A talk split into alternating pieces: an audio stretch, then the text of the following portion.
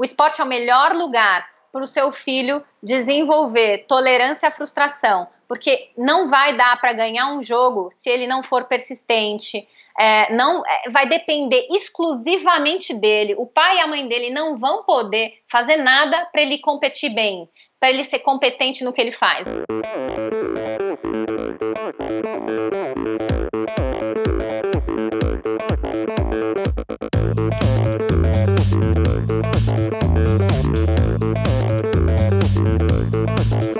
Olá pessoal, sou Michel Bogli e este é o Endorfina Podcast. Aqui você ouve minhas conversas com triatletas, ciclistas, corredores e nadadores, pessoas interessantes que são, acima de tudo, movidas à endorfina.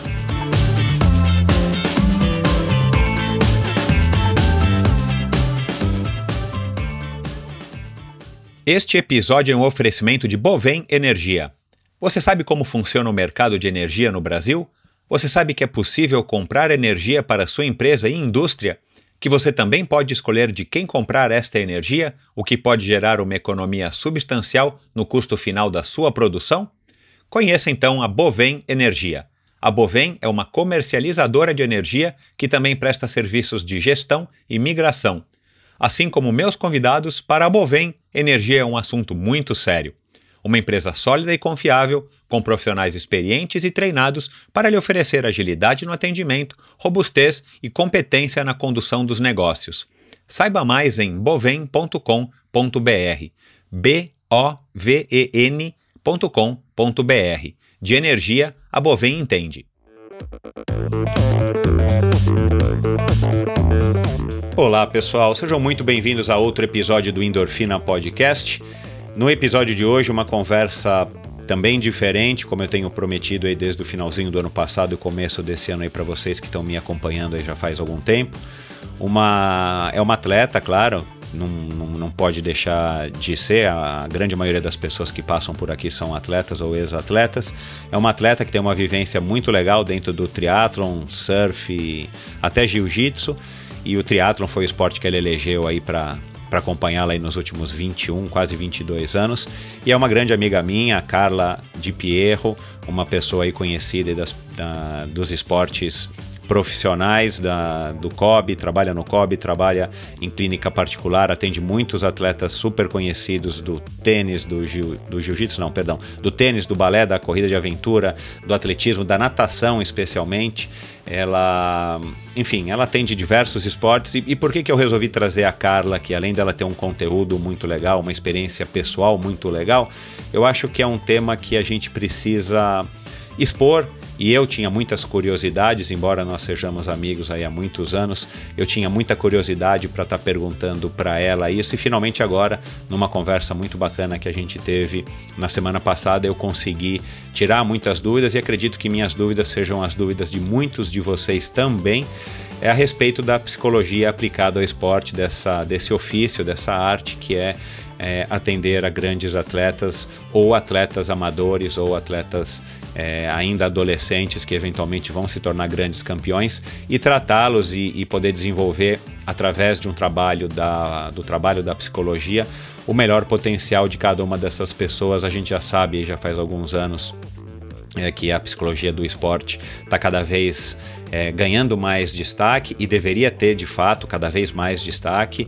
E a gente vai falar sobre tudo isso. Então vai ser um episódio bastante esclarecedor para você que é atleta profissional, para você que é atleta amador ou para você que não é atleta, mas que de alguma maneira enfrenta aí alguns obstáculos ou reconhece alguns padrões é, pessoais de como é que eu posso dizer, de dificuldades né, que a gente encontra na nossa vida profissional, familiar, pessoal é, ou esportiva. E a Carla vai tratar de muitos desses assuntos aqui. É claro que não é uma experiência como uma consulta, né? Muito, muito pelo contrário, aqui ninguém tem essa pretensão, mas eu quis explorar aí diversos aspectos dessa profissão que eu admiro, que eu acho que é, merece todo o destaque que, que ela não tem, talvez ainda, na minha opinião, acho que ainda falta a gente reconhecer mais isso. Mas ela mesmo diz aqui, ela é otimista e diz que está evoluindo, diz que está crescendo. O próprio trabalho dela no COB, o próprio trabalho dela com diversas modalidades, diversos atletas, mostra que a Carla está, além de estar tá tendo um sucesso pessoal, a profissão dela é uma profissão que está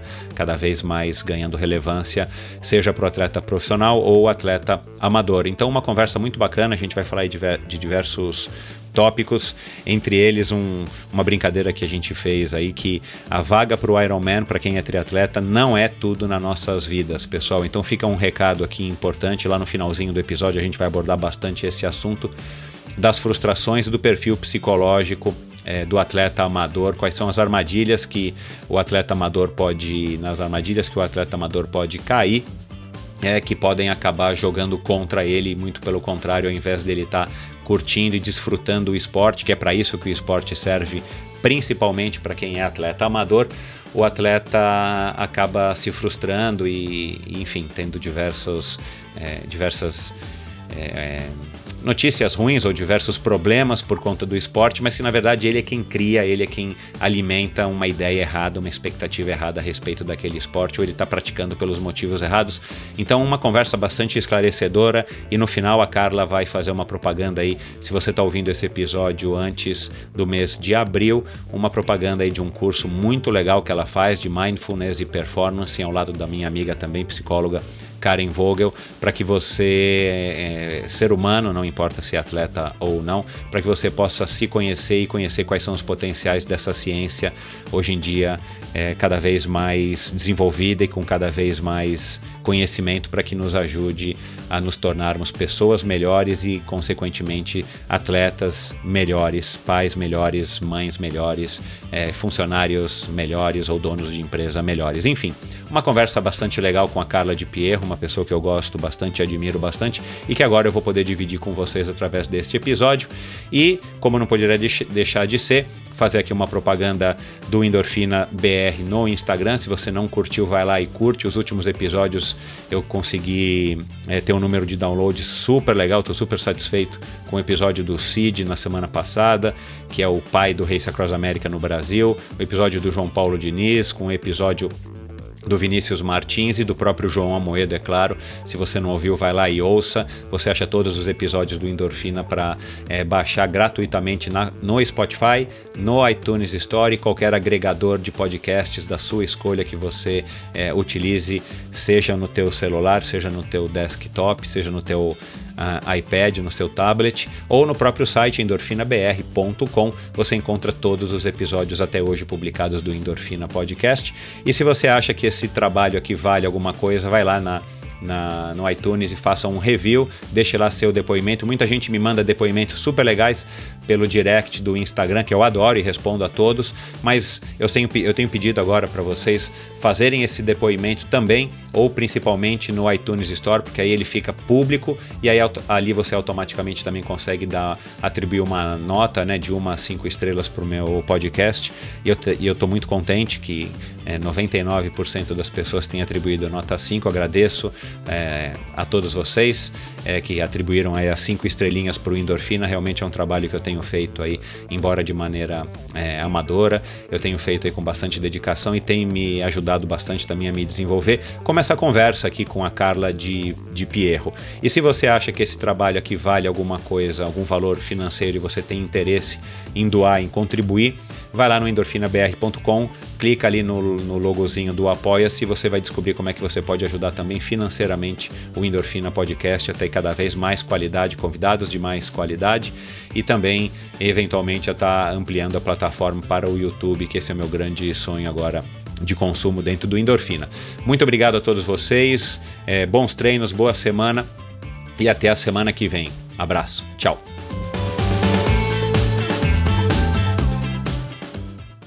Minha convidada de hoje é graduada em psicologia pela PUC de São Paulo, especialista em psicologia do esporte e em análise do comportamento.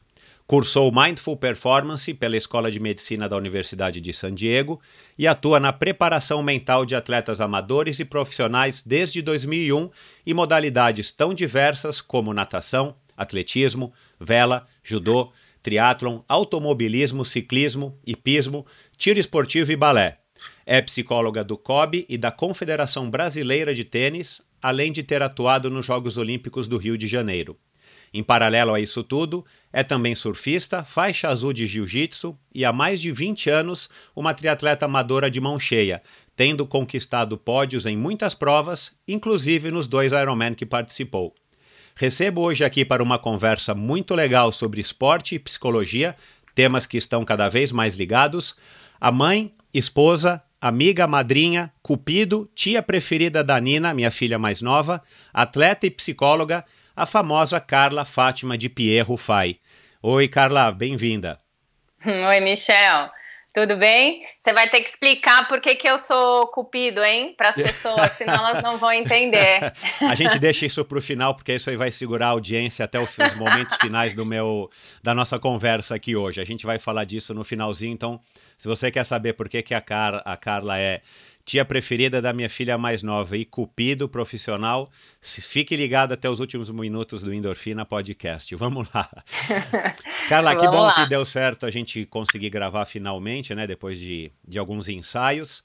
E eu quero começar matando uma curiosidade pessoal minha. É, acho que quem está me ouvindo aqui há muito tempo já sabe que eu sou fã das mulheres e eu sei quais os. Quer dizer, eu sei, eu faço ideia, eu acho que eu sei quais são as dificuldades e os obstáculos para as mulheres modernas se manterem, é, vamos dizer, ativas e, e, mães e todos esses papéis que eu acabei brincando aqui na introdução é, a seu respeito, que eu sei que você cumpre eles todos muito bem. E você acabou de fazer 40 anos, né? Também é uma história que, que a gente pode dizer que você já tem uma bagagem grande aí por trás. Só de triatlon são 20, 21. Uhum, isso mesmo. É, qual que é o segredo para chegar aos 40 anos da maneira como você chegou, né? Uma mulher sem, assim, eu não tenho muito como fugir aqui do jargão, mas sendo uma mulher moderna, uma mulher do século 21 que consegue cumprir todos esses papéis é, de uma maneira super legal e, e, sendo uma profissional de sucesso, uma atleta de sucesso. É, e, e, e, qual que é o segredo disso? O que, que você, a que, que você atribui o seu segredo para se manter dessa maneira é, nos 40 anos recém-completos? Michel, eu sou uh, apaixonada pelo que eu faço, tanto a minha carreira profissional, eu adoro o que eu faço, quanto o esporte que eu pratico. Uh, então, assim, nada do que eu faço para mim é uma obrigação, faço com muito prazer. Eu escolhi trabalhar com psicologia do esporte porque eu sempre fui envolvida pelo esporte desde criança. Né? Então, as aulas de educação física para mim eram momentos muito especiais. Eu fazia parte do time de handball da escola. Eu queria me aprimorar. Eu nado desde os sete anos, pratiquei balé. Então, uh, quando eu escolhi a psicologia é, e descobri que existia a psicologia do esporte, eu consegui unir duas coisas que me interessavam muito. Então, eu sempre quis trabalhar com atleta de alta performance. Então, uh, poder estar com eles no dia a dia, poder uh, dividir com eles momento de competição, dúvidas, aflições, as vitórias, para mim é fantástico, né? Então, quando eu viajo a trabalho, é, o meu marido até brinca, né? Puxa, mas você viaja e você gosta do que você faz e é divertido. É divertido em parte, uh, mas tem a parte da cobrança, tem as dificuldades. Então, para mim é muito, muito prazeroso o meu trabalho e o esporte que eu faço, eu faço por puro prazer. Eu não estaria há 21, 22 anos praticando triatlon se é, fosse um esforço para mim. Para mim é, é, natural como escovar o dente, acordar e sair correndo ou pedalando ou nadando. Então, é, gosto demais do, do que eu faço. Acho que isso, isso permite que eu chegue aos 40 anos é, com, tá bem sucedida profissionalmente, ainda treinando e feliz com o que eu faço. Acho que isso ajuda muito. Me, a Carla, a Carla com 20 ou a Carla com 40? Quem que você acha que está melhor? Com certeza a Carla com 40, mas assim, sem sombra de dúvida, em todos os aspectos uh, que, que, que, a gente puder imaginar, é, com certeza. Mas eu, eu, agradeço muito a Carla de 20 anos, porque se não fosse ela, eu não estaria hoje aqui Exato. com 40, né? Então Exato. era muito, muito muito corajosa, muito destemida, um pouco teimosa, mas bem determinada. Eu acho que tudo isso me ajudou a chegar aonde eu tô hoje. Legal. Fisicamente, vamos falar aqui só do, do aspecto físico. Você acha que você está melhor hoje também, apesar de ter, vai, o dobro da idade de, de que quando você tinha 20? Ou você sente e, e, você consegue, o peso da idade, você consegue de alguma maneira estar tá contornando isso com a, a, sabedoria adquirida, com, enfim, com a, com a bagagem que você tem de treino, e nem só de treino, né? A disposição para você acordar cedo, ter um dia corrido como eu sei que o seu dia, os seus dias são, e, e tá podendo performar no trabalho, performar na vida pessoal, performar no esporte. É, você tá. Qual que é, qual que é vamos dizer, qual que é o seu segredo para se manter com a energia lá em cima é, hoje com 40 anos? Michel, eu tenho, eu tenho um dado concreto para te dar. O, é, o, ano passado eu fiz um 70.3 em Florianópolis.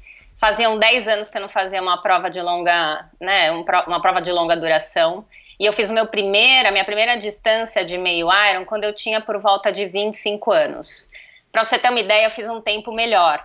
E eu, eu, eu entendo isso muito mais pela experiência que eu adquiri ao longo dos anos, é, óbvio, pelo tipo né, de treinamento, uh, mas assim, muito mais pelo fato de conseguir me dedicar e ter uma noção maior de quais são os meus limites. Então, a Carla de 20 anos não tinha muita noção de limites, se machucava com facilidade, não sabia cuidar muito bem do descanso, saía correndo e fazia muita força nos treinos quando podia ser, quando era um treino regenerativo. Então acho que a sabedoria que a gente vai ganhando com, com a maturidade vai ajudando a gente a conhecer, se conhecer mais, conhecer o próprio corpo. Isso me ajuda demais a ter resultados muito parecidos hoje do que eu tinha com 20 e poucos anos. Inclusive na, no short, né? eu, faço, eu faço praticamente resultados muito parecidos.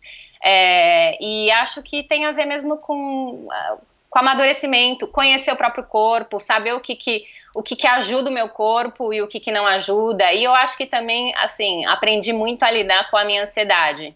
Então hoje uh, eu, eu vou para a competição, eu sei da bagagem que eu tenho, eu uso todas, todas as técnicas que eu ensino para os meus atletas, eu aplico em mim e utilizo todas elas. E eu acho que isso ajuda demais a, a alcançar os mesmos resultados que eu tinha antes. Acho que acho que é, é, a velhice na verdade só ajuda a gente. Depende muito de como a gente encara, encara também. Né? Isso é. é. Eu concordo com você. Bacana.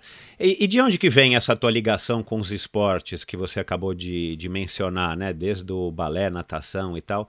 Foi exemplo da, que veio da família? Foi influência da escola, das amigas? De onde que vem essa tua ligação desde cedo com os esportes, que também é um privilégio? Não são muitas as pessoas tanto da nossa geração quanto das gerações atuais que, que têm esse privilégio, apesar de terem muitas terem possibilidade.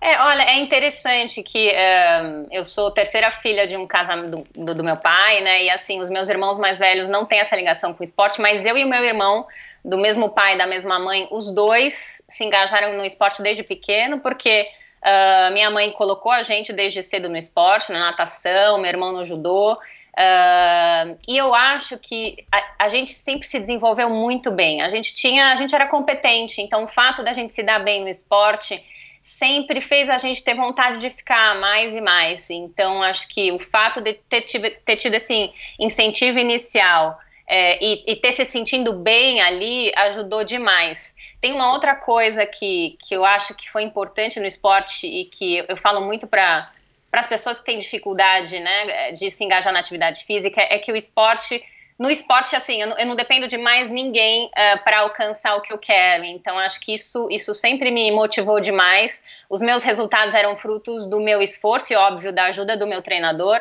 mas isso sempre me, me, ah, me realizou muito. Então, eu acho que isso, de certa forma, ajudou a, ao esporte ser tão importante na minha vida.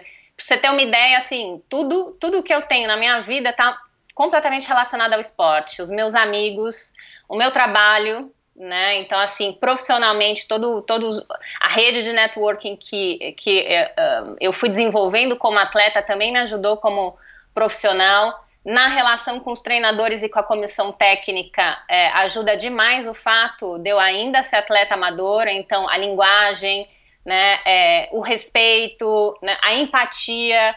Uh, os atletas realmente, acho assim, acho que é muito mais fácil de vincular comigo por esse histórico e pelo fato de eu ainda continuar treinando do que se eu não treinasse. Então, para mim, só tem só teve benefícios desde, desde a da infância eu ter me relacionado e ter me envolvido com esporte é, desse jeito tão, tão importante e profundo mesmo.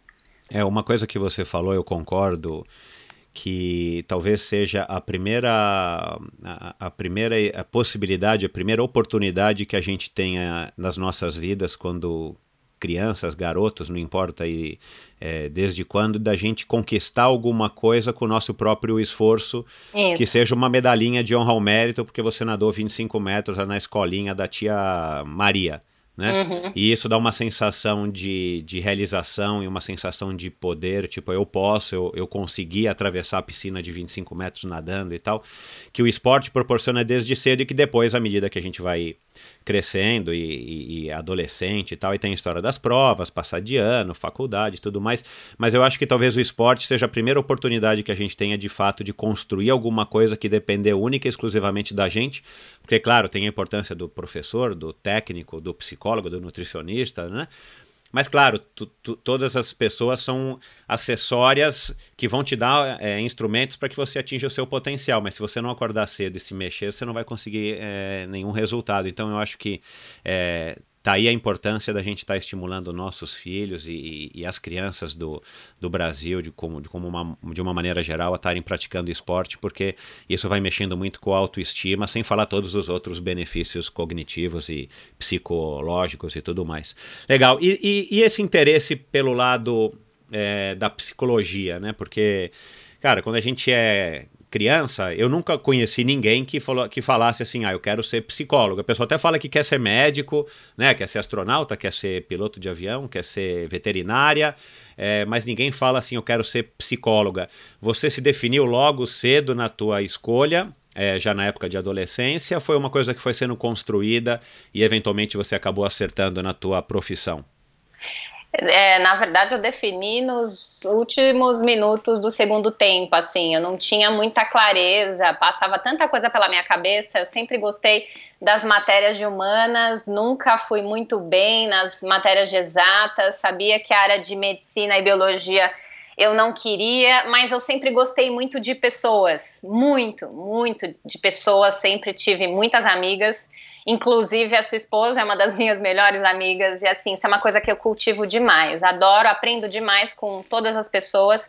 E, e aí, lendo ali, eu lembro que eu, eu peguei o caderno lá da FUVEST e comecei a, a dispensar algumas algumas profissões e, e, foi sobrando sobre a psicologia. E quando eu li que, que tratava de, puxa, uma ciência que uh, trabalhava com pessoas que buscava entender o que era o ser humano, isso aí me fascinou. Eu não tinha a menor ideia do que se tratava, eu nunca tinha feito terapia na minha vida. Eu tinha uh, uma irmã uh, e, um, e, uma cunhada que tinham feito psicologia, mas assim, também não trabalhavam na área, então era, era uma, algo que eu, eu realmente não tinha uh, total noção do que era. E, e foi muito legal. Foi uma escolha no escuro, mas a faculdade para mim foi um momento especial, eu aprendi demais, eu convivi com pessoas muito interessantes, eu pude enxergar a vida de um outro jeito. Então, assim, eu super recomendo a faculdade de psicologia para todo mundo. Para mim foi assim, realmente abrir a cabeça. E eu me identifiquei super.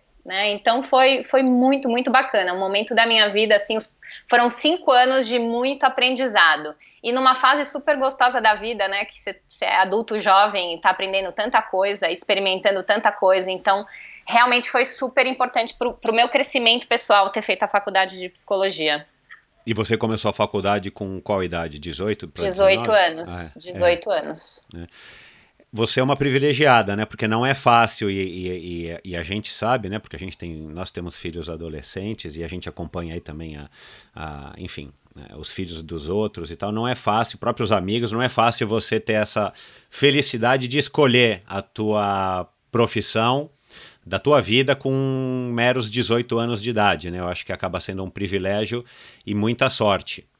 Total, eu me sinto uma privilegiada, assim, de ter escolhido exatamente aquilo que fez sentido para mim e dentro dessa área ter uma área tão específica que fosse a minha cara, que fosse a psicologia do esporte. Nem eu sabia que, que existia quando eu entrei na psicologia. Fui descobrir lá dentro. A minha orientadora de, de, de, TCC, de monografia, que me disse, puxa, Carla, você faz esporte, olha, existe essa área. E aí, desde então, aí eu já, já me direcionei totalmente para a área da psicologia do esporte.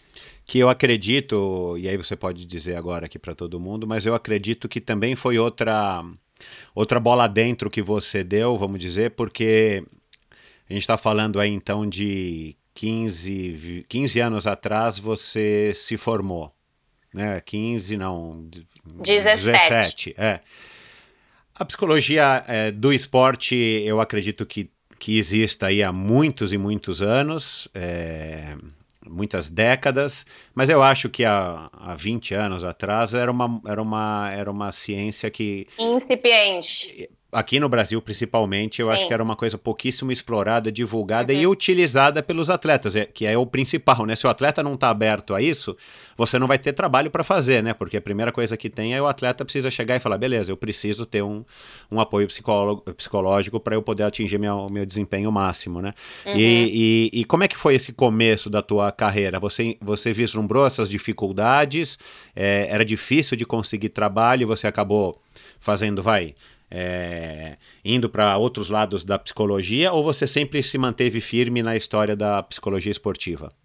Eu sempre me mantive firme. Eu tive, eu tive uma sorte porque quando eu estava na faculdade, o CRP, que é o Conselho Regional de Psicologia, ele lançou, né, uh, na, na, mesma época, assim, uh, encontros sobre psicologia do esporte. Ele tinha formado um grupo de psicólogos do esporte Uh, entre eles, alguns que hoje em dia são meus parceiros e sócios, Sami Alage, Eduardo Silo, ele era encabeçado pela Katia Rubio na época, e esse, esse, existiam vários eventos, eu participei desses eventos como ouvinte, e eu estava lá para entender e cada vez buscar mais informação sobre o que era a psicologia do esporte. Então, essa foi a sorte que eu dei, né, porque teve, teve um momento, eu, fui, eu fui, fiz parte do primeiro grupo de especialização em psicologia do esporte no Instituto Sede Sapiense, então fui aluna do primeiro, do primeiro curso. Uh, ou seja, eu, eu acabei pegando um momento da psicologia do esporte que ela estava se desenvolvendo e, e, e, ganhando um espaço, uma força, né?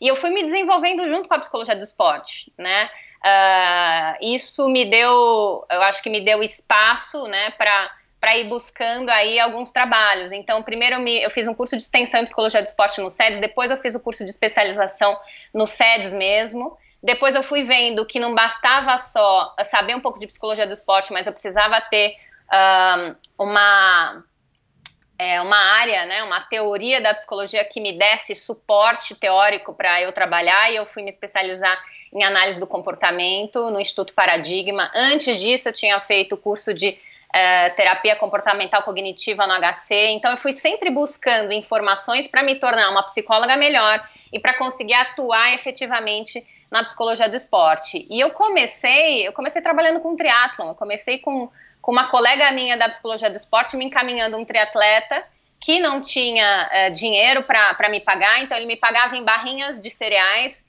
e a gente sentava e conversava. E, e ali eu comecei a trabalhar com, com psicologia do esporte. Era um esporte que eu conhecia, mas ainda era, era difícil sair do papel de atleta, porque era meio confuso ser atleta e ainda ser alguém que estava se tornando psicóloga, né? Com identidade ainda em formação de, de psicóloga. Mas aí, logo mais, eu fui convidada para trabalhar no Instituto Vita, pelo Wagner Castropil.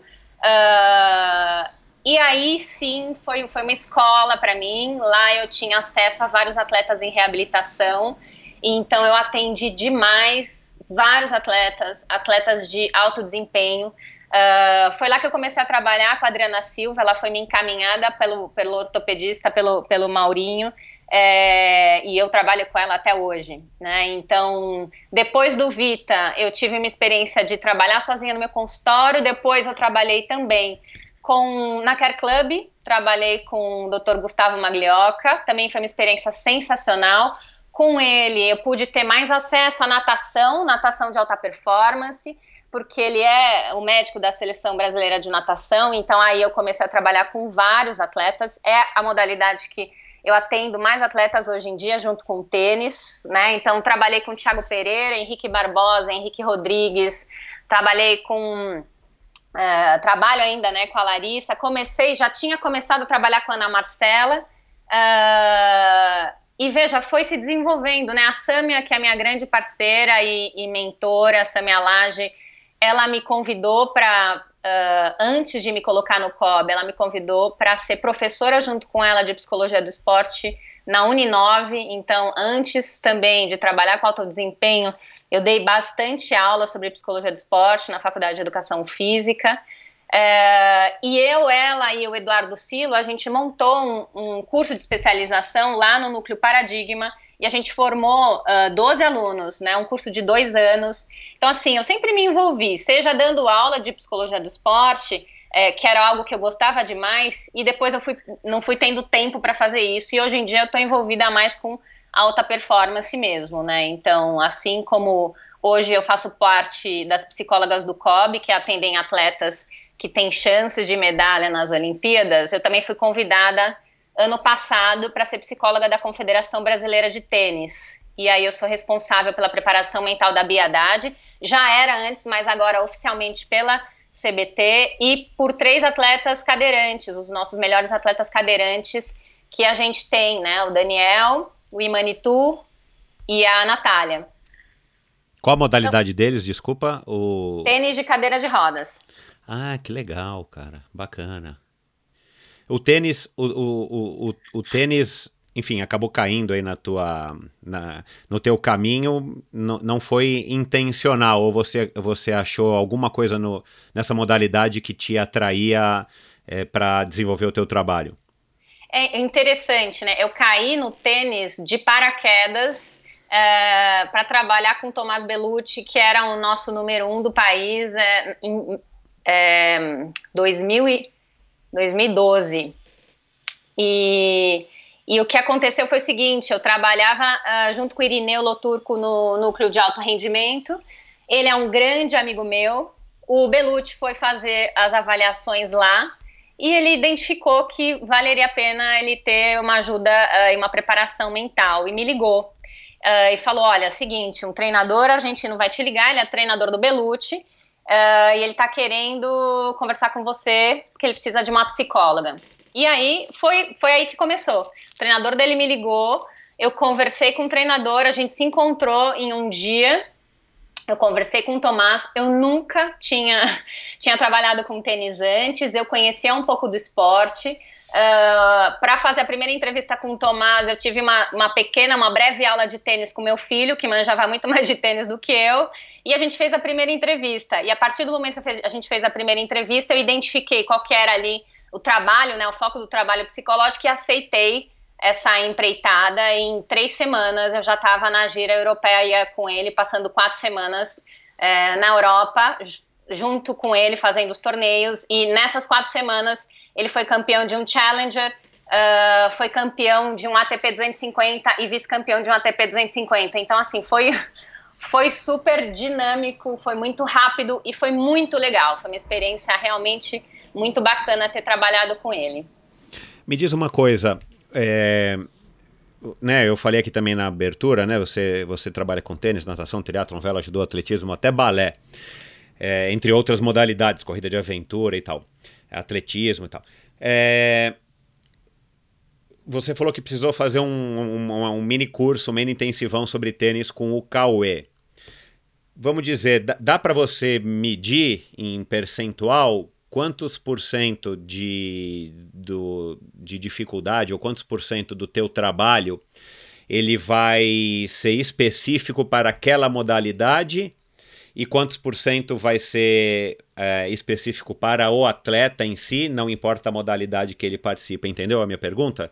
Assim, você precisa, para atender o Tomás Belucci, você precisa de 80% de conhecimento sobre o Tomás e 20%, por exemplo, sobre o tênis.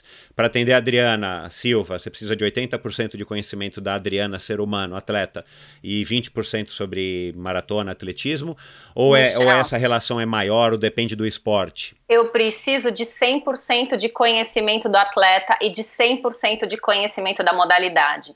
Então, para você ter uma ideia com tênis, que eu não conhecia, é, eu tinha aulas diárias com um treinador do Belucci, que era o Daniel Orsanic, ele me explicando cada detalhe do que acontecia no tênis. E o fato de eu poder estar tá viajando com eles me ajudava demais, porque eu aprendia ali na prática o que estava acontecendo.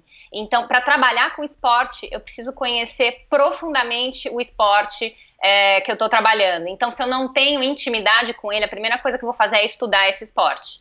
É conhecer o treinador, pedir ajuda para ele, é, vou pedir para o atleta me apresentar o esporte. Eu preciso saber que contexto que esse atleta vive e não só as as demandas desse esporte Entendi. física e emocionalmente, mas todo o contexto, inclusive das confederações, se tem algum, se o ambiente é um ambiente produtivo, ou se ele está perdendo patrocínio, se é um momento legal da modalidade, ou se ela está em baixa, isso tudo ah, vai entendi. influenciar o comportamento do atleta, a motivação dele, se ele vai estar tá sob pressão ou não. Então, 100% eu preciso entender da modalidade, do contexto que ele está envolvido atualmente e do passado que ele teve, histórico que ele tem no esporte e 100% eu preciso conhecer desse atleta. Por isso é, é, importante, né, criar um vínculo e fazer muita, muita, muitas né, é, entrevistas e a gente conversar bastante e eu conseguir diagnosticar o perfil psicológico daquele atleta para efetivamente eu conseguir desenhar que tipo de intervenção eu vou fazer e que objetivo eu tenho com aquela intervenção. Entendi. Quanto mais bagagem você tiver, melhor é para você poder desenvolver o teu trabalho, então. Então, Total. É, cada uma dessas modalidades aqui, por exemplo, o tiro, você precisou entender como é que é, como é que não é e tudo mais para você poder fazer o, o, trabalho com os atletas do tiro, né? Exato, e por isso que eu tenho que fazer observação de treino, uh, observação de competição, identificar como que é o comportamento no treino, como é na competição, quais são as, exi as exigências do esporte, do ponto de vista de concentração, motivação, exigência física, exigência de tempo de reação, isso tudo vai, vai vai me dar elementos para eu identificar o que está faltando no, ali na preparação psicológica do atleta ou que tem de excesso, né? Então, se tem excesso de cobrança, excesso de autocrítica, excesso uh, uh, de, né, é, de busca pela, pelo resultado. Então, assim, a gente, a gente faz toda essa avaliação inicial para depois escolher as estratégias que a gente vai utilizar para preparação mental. Bacana. É, quem está acompanhando aqui o Endorfina é, já sabe, ou quem se recorda que não ouviu ainda o episódio com a Patrícia Bertolucci, mas deve se recordar do episódio com a seleção brasileira, se eu não me engano, em 1998, na qual a Patê, que é nossa amiga, foi chamada para ser nutricionista da seleção brasileira e logo no. Enfim, nos, nos, nos primeiros momentos ali ela teve um, uma desavença com a comissão técnica que queria, porque queria dar feijoada para os atletas e a Patrícia Bertolucci naquele momento foi contra, isso deu moral e e depois ela relatou aqui para gente que ela sofreu sim bastante preconceito, não necessariamente pelo fato de ser uma mulher, mas pelo fato de ser uma pessoa que estava tentando fazer um trabalho que a gente sabe quão importante que é a, a, a nutrição dentro de uma estrutura completamente engessada e, e naquela época principalmente muito arcaica é, presa ao passado, que era o futebol.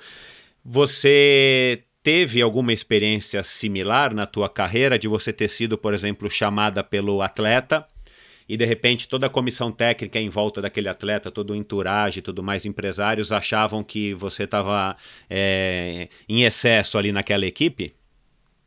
Olha, Michel, é, eu acho que eu tive muita sorte, porque eu nunca passei por uma situação de uh, puxa, uh, isso aqui não, né, não vale a pena, né? É, na verdade, eu vejo que alguns treinadores veem a psicologia do esporte com muito bons olhos, utilizam demais, assim, e, e, e, e pedem super a minha ajuda. Outros deixam, né, assim, ah, legal, que bom que você está fazendo, mas não se envolvem tanto.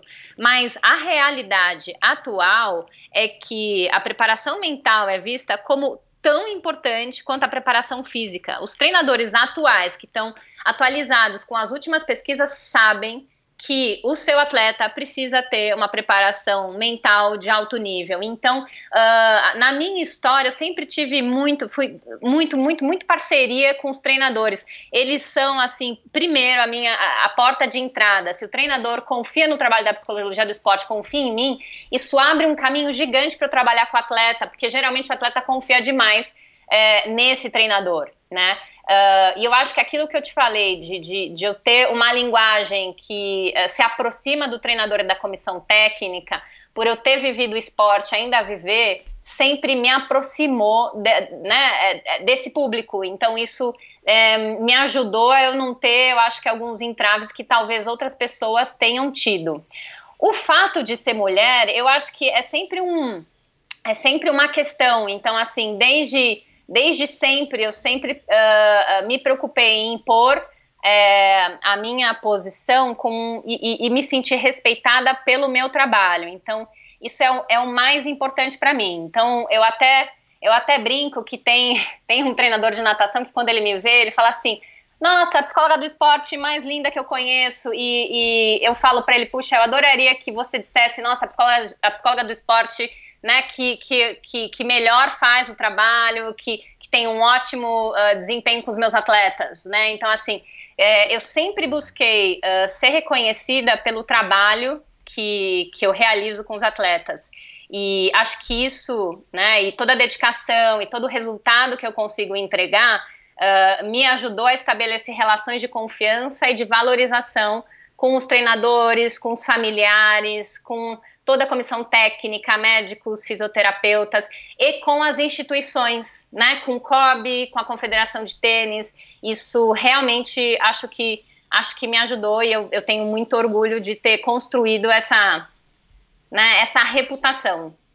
O teu, o teu esse, esse métier, esse mundo no qual você vive, ele é primordialmente masculino, né?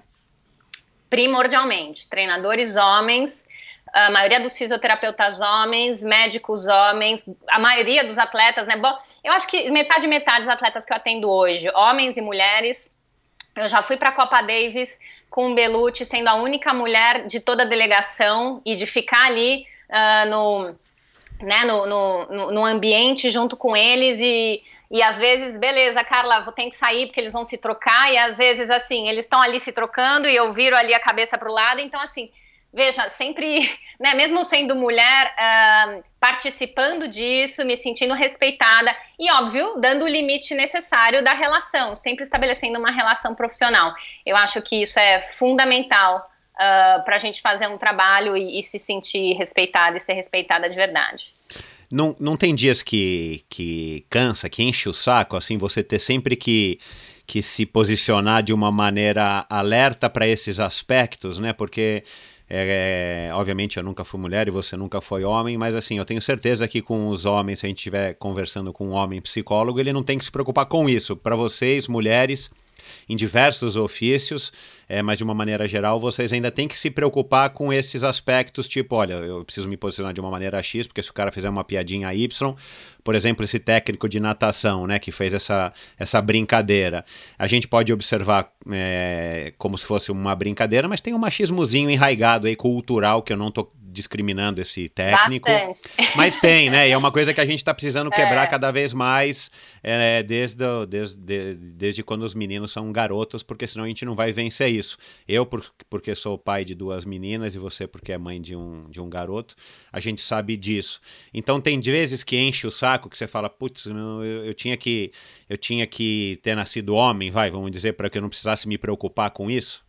Michel, para mim é tão natural que eu, eu nem faço esforço. Uhum. Para mim é super natural estabelecer esse limite. Acho que quem trabalha comigo repara nisso. Não, eu não faço grandes esforços. É, e, e, e, eu acho que talvez a maneira como eu me comporto e eu me coloco deixa claro né, a, a minha a, a, o limite né, que eu coloco e a minha condição ali na, naquela situação. Então, mas veja, é, isso foi algo que eu desenvolvi. Eu não nasci com essa competência. Eu desenvolvi porque eu vi que eu precisava dela. Exato. Porque ela, de certa forma, me protegia. Exato, é uma né? defesa, né? Isso, isso, isso. Uh, mas hoje, hoje é bem, é bem tranquilo, não faço nenhum esforço. É, e, e, é super natural, e assim, estabeleço relações muito profissionais e tranquilas com todos os treinadores, atletas, eh, com as pessoas que eu trabalho. Legal. Tem algum país que a gente poderia dizer que hoje é uma potência na, na, na psicologia esportiva?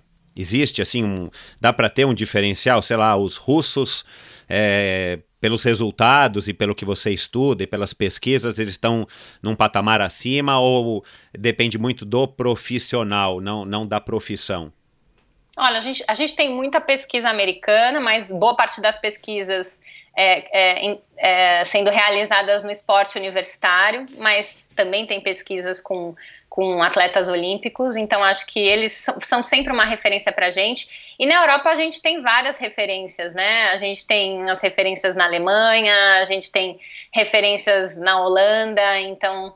Uh, eu não sei te dizer um país especificamente, mas a gente sabe que nas, na, nos Estados Unidos uh, e na Europa, a gente tem psicologia do esporte sendo desenvolvida é, de uma maneira bacana, estruturada, uh, e com o psicólogo do esporte dentro da comissão técnica, né? Isso é algo que a gente também viu acontecer nos últimos anos. Para você ter uma ideia, uh, nas Olimpíadas de Atenas, a gente tinha um único psicólogo do esporte, o Dietmar Samuski, cuidando de toda a delegação brasileira. Né? Em, agora mais próximo, em Londres, a gente já tinha duas ou três psicólogas dentro das Olimpíadas trabalhando com os atletas e, e uh, psicólogos que tinham trabalhado ao longo do percurso da Olimpíada com os atletas. Já no Rio, nós éramos em uh, talvez 20 psicólogos dentro uh, da Vila Olímpica, acompanhando os atletas. Então, uh, no Brasil, a gente já veio fazendo esse desenvolvimento, né? O COB hoje em dia tem uh, um grupo de psicólogos do esporte que a gente tenta se encontrar anualmente, semestralmente, desenvolver a área. Então, a gente está vendo esse desenvolvimento da psicologia do esporte no Brasil também. Cada vez mais tem demanda por psicólogo do esporte dentro dos times e dentro da comissão técnica, né? O que antes era raro, hoje é assim, puxa, uh, poderia ter um psicólogo aqui. Quando já não tem, quando ele já não faz parte da comissão técnica. O ideal, então, seria que a gente tivesse vai, no, no, sonho de consumo dos psicólogos do Brasil, que a gente tivesse uma, um psicólogo atendendo cada atleta nos esportes individuais e cada equipe nos esportes coletivos? Puxa, esse é, esse é o sonho Ultra Mega Blaster. E acontece é. isso, por exemplo, nos Estados Unidos? Não, não acontece. Não é também Também assim. é um sistema que levam-se, sei lá, 20 psicólogos para atender mil pessoas, por exemplo, numa Olimpíada da, da delegação americana. Deve ser mais ou menos isso. É, eu acho que eles disponibilizam com certeza a psicologia esportiva para os atletas todos que devem fazer parte ali da, uh, da, né, da delegação americana, mas também não é uma realidade assim, todo atleta tem o seu psicólogo de esporte, até porque é, tem a demanda do atleta, né? Tem Exato, um atleta é. que quer fazer esse trabalho, tem um atleta que já fez e já ganhou várias competências, é, e tem um atleta que está de boa e, e, desenvolveu as suas competências emocionais é, e, e, não precisa necessariamente desse suporte. Então, uh, não, é, não, não é uma realidade é, todo mundo ter o seu psicólogo, mas né, uh, a gente está para né, uh, desenhando um caminho para cada vez mais ter a presença do psicólogo nas comissões técnicas, trabalhando com os atletas. Legal. Na tua opinião, então, o atleta brasileiro ele já despertou para a importância da psicologia. Sim, um, o atleta profissional brasileiro, ele minimamente ele já sabe que é um trabalho que pode dar resultado e às vezes ele pode optar em não ter, mas ele já acordou para isso. Ou você acha que ainda a gente está caminhando nesse sentido com os esportes acho... de alto rendimento? Eu acho que a maioria já acordou para isso.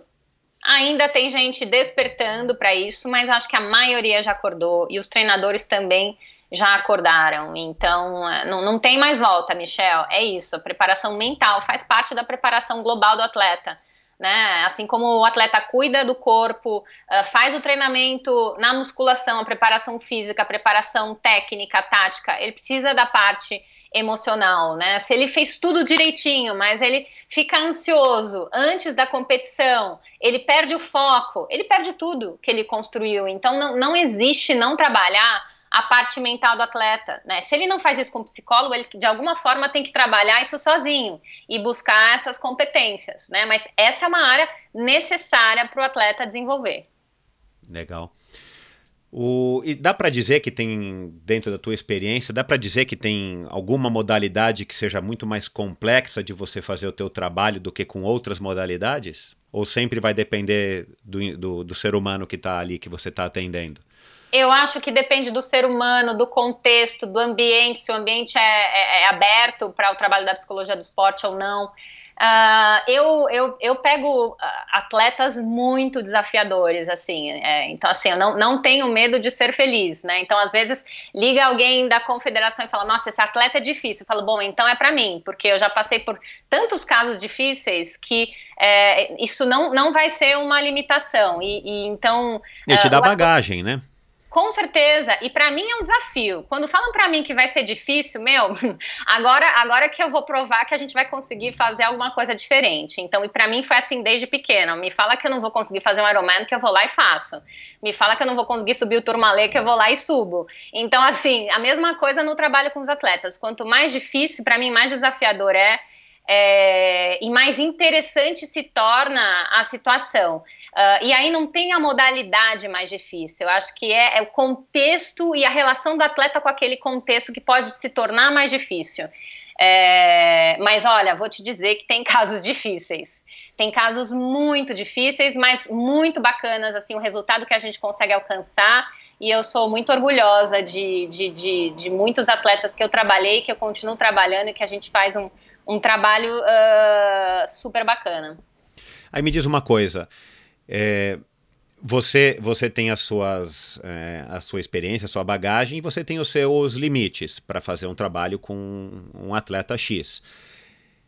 E muito provavelmente você já deve ter esbarrado em pessoas que tem tantas dificuldades para poder desenvolver o que você quer aplicar com eles que você não, não vê o seu, o seu trabalho sendo é, gerando o resultado que você acha que poderia, porque a pessoa vai, tem as suas limitações também.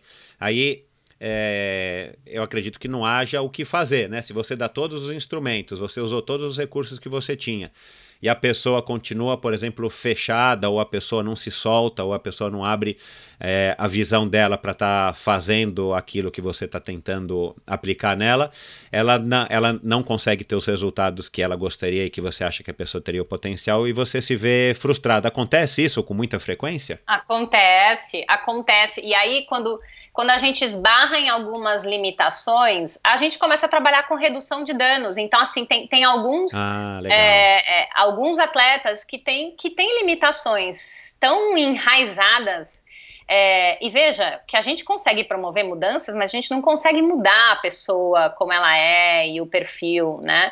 A gente consegue ensinar novos comportamentos, novas estratégias, mas quando a gente vê que tem, tem uma dificuldade muito, muito intensa ali, a, a gente trabalha com redução de danos. Então, puxa, eu não vou conseguir é, mudar esse atleta, mas eu consigo fazer com que ele tenha uma vida um pouco melhor né? Entendi. Então a gente trabalha nesse sentido e vai estabelecendo novas metas e reduzindo as expectativas. E a gente não faz isso sozinho, a gente faz com o atleta. A gente vai mostrando para ele, meu, isso aqui realmente não vai dar para ser mudado. Tá, então vamos aceitar e vamos estabelecer novas expectativas, novas metas é, dos seus sonhos e daquilo que você gostaria de alcançar.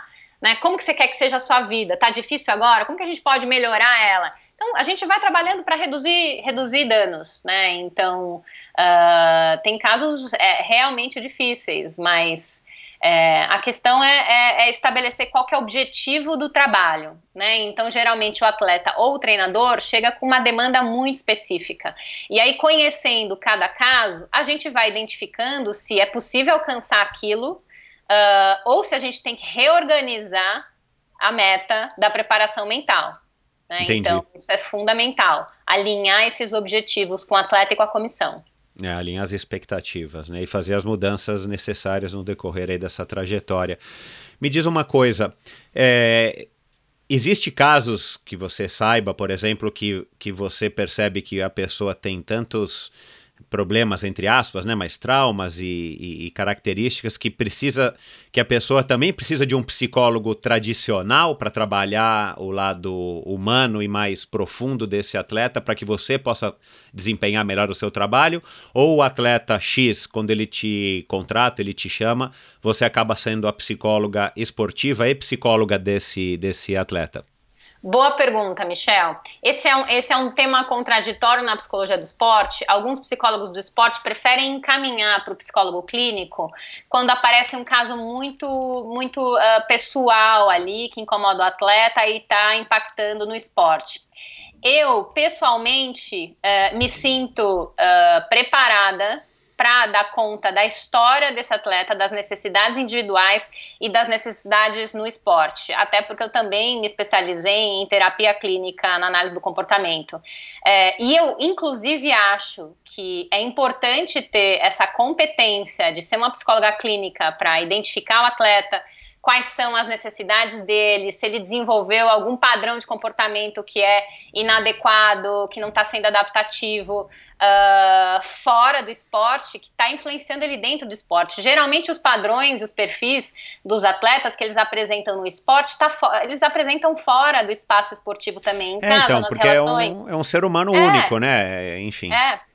E a relação, e assim, a, o maior canal para o trabalho da psicologia do esporte dar certo é a relação que é estabelecida com esse atleta.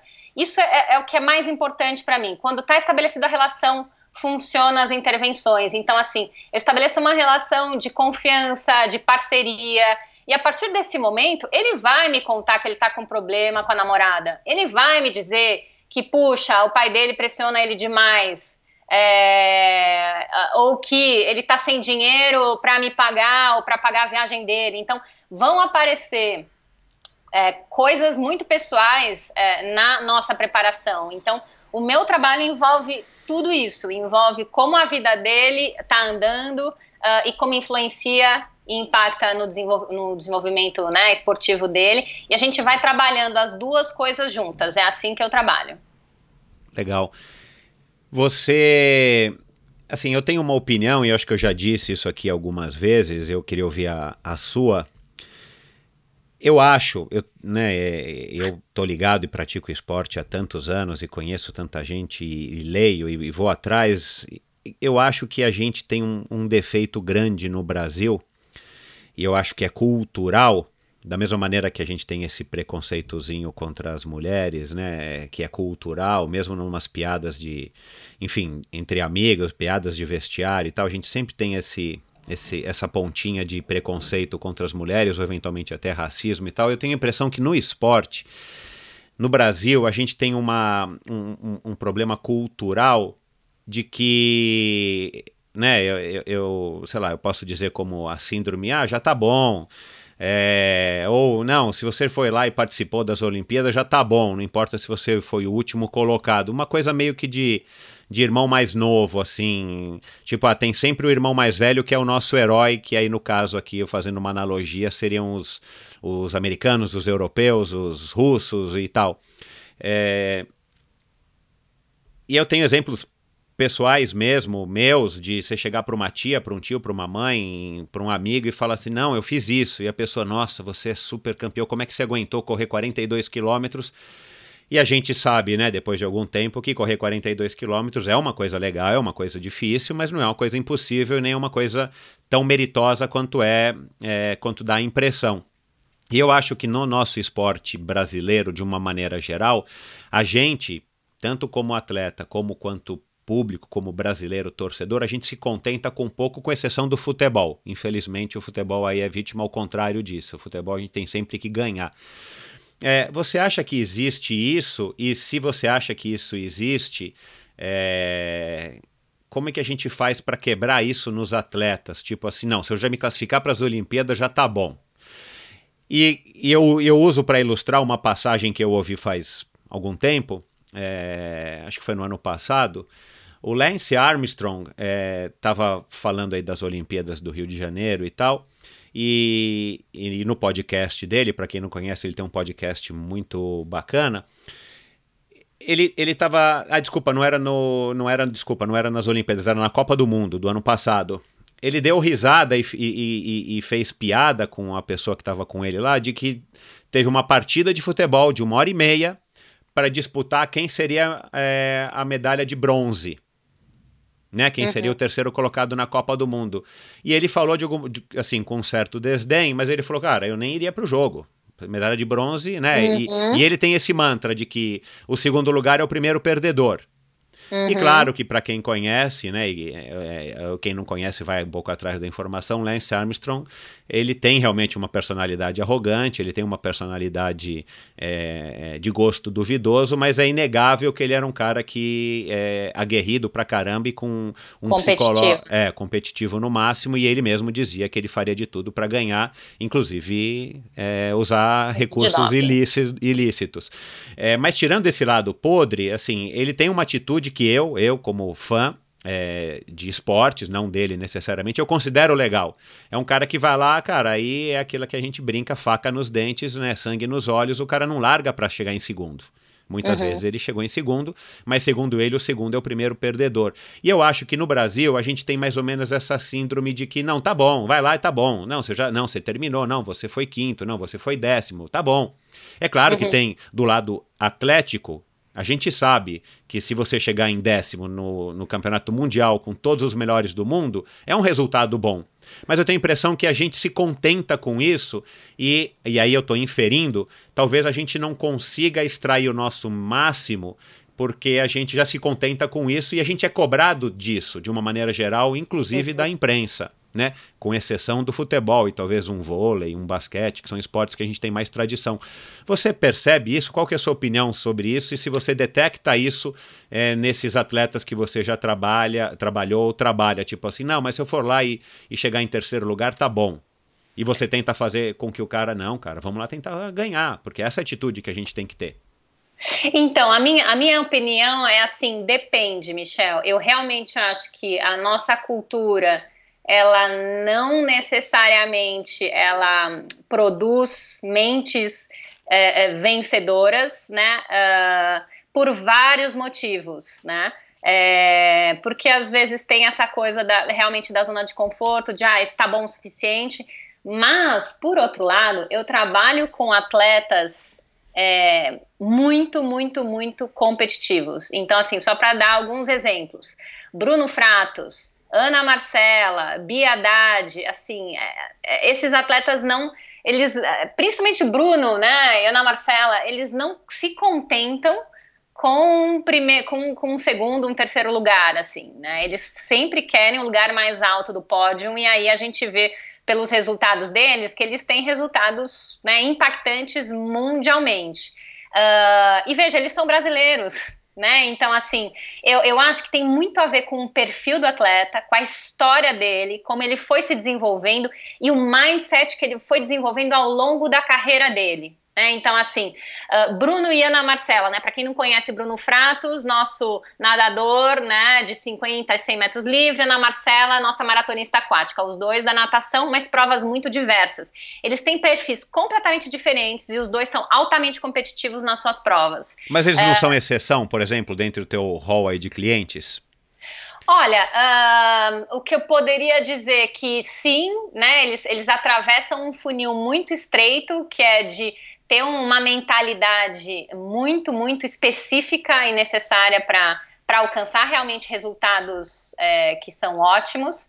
Uh, mas eu vejo, eu vejo alguns adolescentes, vejo alguns jovens atletas também com, com, com muita gana, mas às vezes não, não conhecendo a dureza do caminho que é necessário atravessar. Então, assim, acho que o que difere a Ana Marcela e o Bruno, é, e a Bia, né, e até o Belucci, é, de outros atletas brasileiros, é que esses caras trabalham.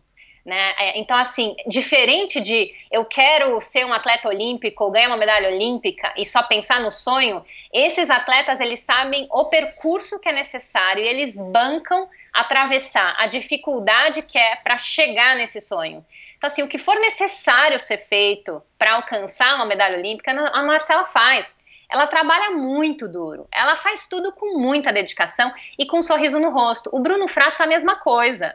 E ele vai assim, com faca né, nos dentes para dentro da piscina e para o treino de musculação dele, quem acompanha o Instagram dele sabe.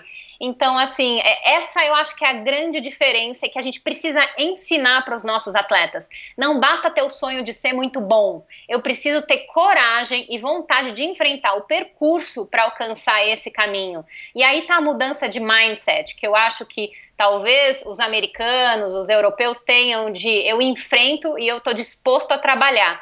É, e uma diferença que eu acho que a gente tem, principalmente dos americanos, é que a gente tem, eles, eles têm realmente, é incrível, né? Um mindset de, de, de vencedor, aquela confiança, eles, e eles, um, é, eu acho que o ambiente, né, os mentores, os treinadores ajudam muito nisso.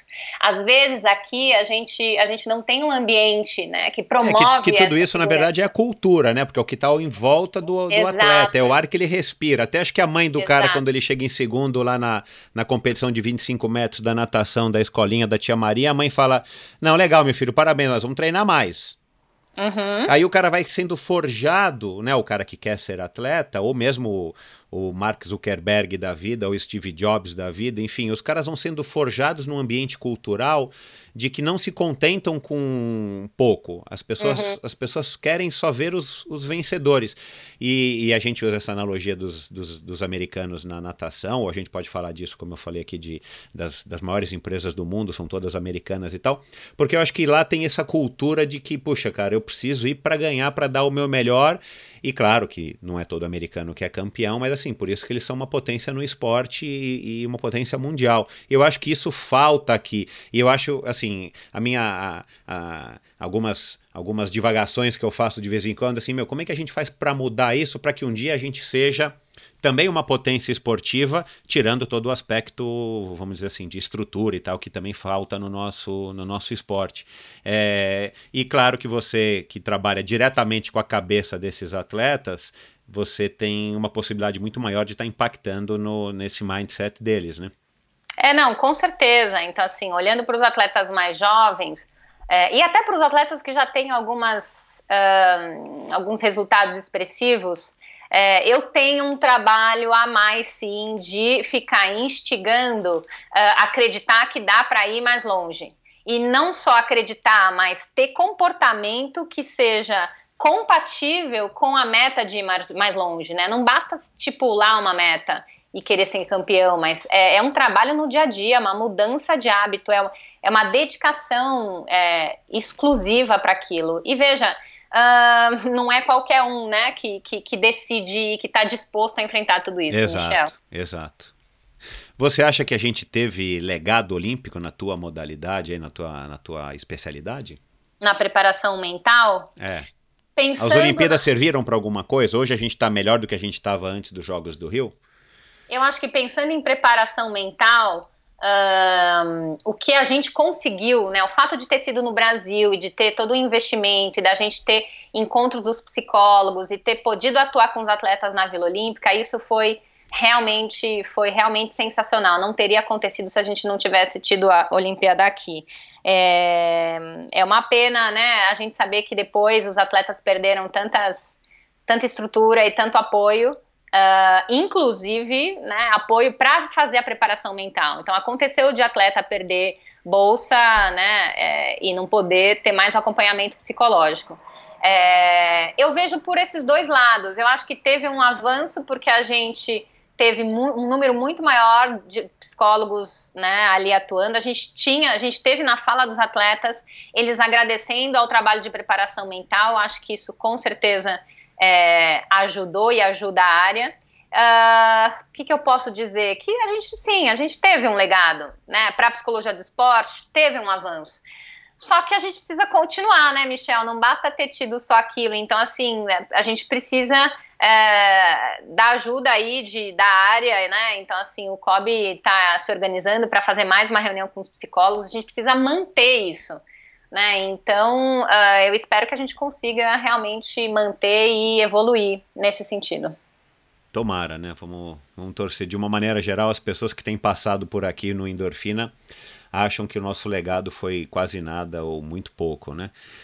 É, o que, que precisa, assim, qual é a principal característica que, que um, um psicólogo esportivo precisa ter para ser um bom profissional tem alguma coisa que você poderia destacar? Vamos dizer que tem gente aqui nos ouvindo que está fazendo psicologia, ou que quer, ou que pensa, ou que está é, com o seu atleta, com o seu psicólogo, já fazendo algum trabalho e tal. A gente tem muitos atletas profissionais e amadores que, que nos ouvem.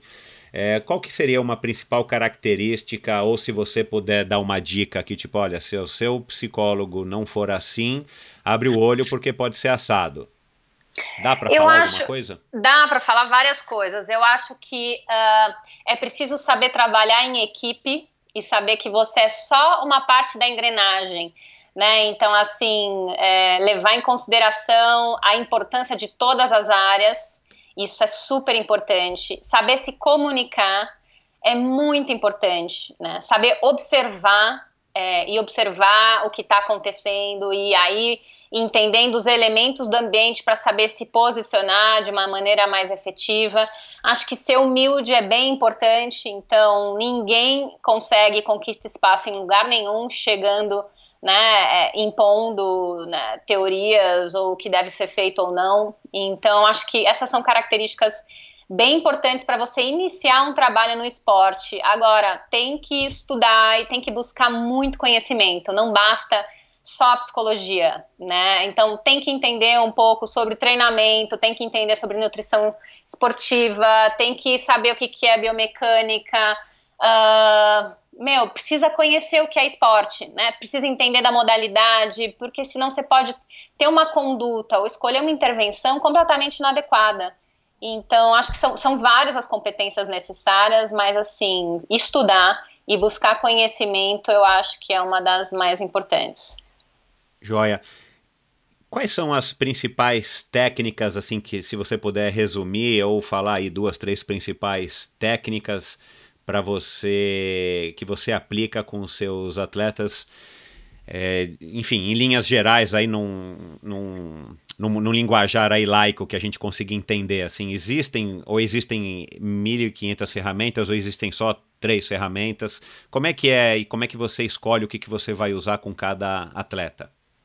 Existem várias ferramentas. Agora, é interessante dizer que a gente não é um aplicador de técnicas, né? Porque se fosse isso, qualquer um podia ser psicólogo do esporte. Exato, então, isso. Né? Para escolher a intervenção, tem que ter todo um planejamento, um plano de ação. É, muito do meu trabalho tem a ver com, puxa, ouvir o que o atleta está falando e fazer intervenção ali mesmo na hora, quando ele está é, me contando alguma coisa. É, e ele se colocou de um jeito e, e exerceu um padrão que tem a ver com esquiva, e eu falar, puxa, mas essa era a hora que você tinha ter enfrentado, o que, que, que você poderia ter feito, vamos pensar por uma próxima situação, o que, que a gente pode fazer. Então, existem técnicas muito bem estabelecidas na psicologia do esporte que eu posso te dar alguma, algumas ideias, e cada psicólogo vai desenvolvendo as suas próprias técnicas. Então, eu sou analista do comportamento, então eu vou usar muitas coisas da análise do comportamento na relação com os meus atletas, tá? Pra você ter uma noção de técnicas que são básicas, que todos os psicólogos do esporte vão utilizar, a primeira delas é visualização. Então, assim, todo atleta precisa saber visualizar, fazer um ensaio mental do seu treino, o que, que ele quer realizar, usando todos os sentidos, tato, olfato, visão. Então, a fazer a visualização, por exemplo, da sua competição, ensaiar mentalmente aquilo que você quer realizar. Uh, ensaiar imprevistos que podem acontecer na competição e como você vai lidar é, e, e, com esses problemas é, e enfrentar esses problemas. Isso é básico. Todo atleta precisa saber fazer e a gente ensina isso para o atleta. Uma segunda técnica que hoje em dia todo atleta também precisa saber é meditação. Ele precisa, ele precisa entender o que é mindfulness e o quanto isso pode ser benéfico para ele. Por quê? Porque uh, quem pratica mindfulness começa a desenvolver autorregulação, começa a desenvolver uma autopercepção. Isso vai gerar melhora na concentração. Então, essa é uma outra técnica que a gente também ensina aos atletas, né? E eles precisam ter essa ferramenta para eles usarem a favor deles. O, né? Todo tem... atleta precisa, de alguma maneira, é, meditar. Precisa. Ah, cada um precisa, a sua Michel. maneira e tal, mas precisa meditar para poder ter esse autocontrole. Precisa, precisa. E é treinamento. A gente coloca como treinamento mental. Ele não faz o treinamento físico na academia. Então ele vai separar cinco minutos do dia dele para fazer o treinamento mental dele. E ele vai escolher se ele vai meditar um dia, se ele vai visualizar o outro, mas ele vai uh, encaixar no dia dele um espaço que ele vai chamar de espaço de treinamento mental, tá? Uh, então, visualização, treino de respiração, que a gente também pode encaixar nos treinos de meditação. Uh, que mais? Treinos visualização, de... meditação treinos de controle de atenção. Então a gente também faz isso com o atleta para ele aprender a usar a atenção dele a favor dele. Então se ele vai usar uma atenção mais estreita, uma atenção ampla, a externa ou a interna, então a gente ajuda ele a também ajudar a controlar a atenção com técnicas de controle de atenção. É isso uh, por a... só um minutinho, Carla. Isso por acaso é... tem alguma coisa a ver, por exemplo, eu, eu gravei com o Avancini, né, o nosso campeão mundial de mountain bike já faz algumas semanas, alguns meses, se eu não me engano. E eu estava na, na, fazendo a pesquisa aí para conversar com ele, né? Eu faço uma pesquisa aí com cada convidado e eu vi algum vídeo dele que ele estava, se não me engano, é a irmã dele, que é psicóloga e é psicóloga dele é, fazendo uma. Tipo um jogo que ele tinha que colocar umas peças, ele tinha que, enfim, dar umas respostas para psicólogo e tal. Isso tem a ver com esse treinamento, por exemplo, de atenção? É... Tem, super, super. Ah, a legal. gente então usa. É gente Eu achei curioso, usa... que parecia que ele estava jogando algum jogo de tabuleiro com a moça, mas é claro que não estava jogando. E era, aí eu imaginei que fosse alguma coisa psicológica, psicóloga.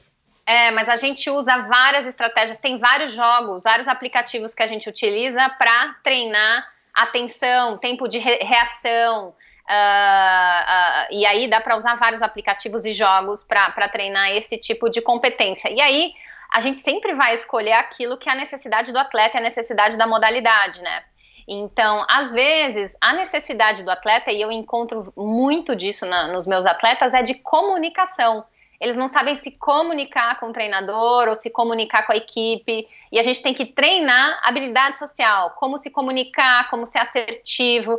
E a gente treina juntos, eu treino com eles, para eles serem capazes de se comunicar melhor na situação, né, com o treinador, o manager e etc. Então, isso também é uma outra coisa que a gente trabalha bastante. Tem um outro exemplo atual de uma atleta minha que tem ela tem, ela precisa desenvolver coragem. Essa é a questão, né? Ela tem medo de algumas situações específicas da prova dela, medo de cair, medo de se machucar, uh, e ela é extremamente é, forte em todas as outras áreas. Então a gente separou e é, é um treinamento que a gente faz junto com o treinador. Ele escolhe qual vai ser a situação que ela vai precisar se arriscar ou se expor, que ela tem medo. A gente montou uma tabela Uh, e esse é o treino dela, é treino de uh, comportamento de se arriscar, porque ela tem dificuldade de se arriscar, o esporte dela exige que ela se arrisque um pouco.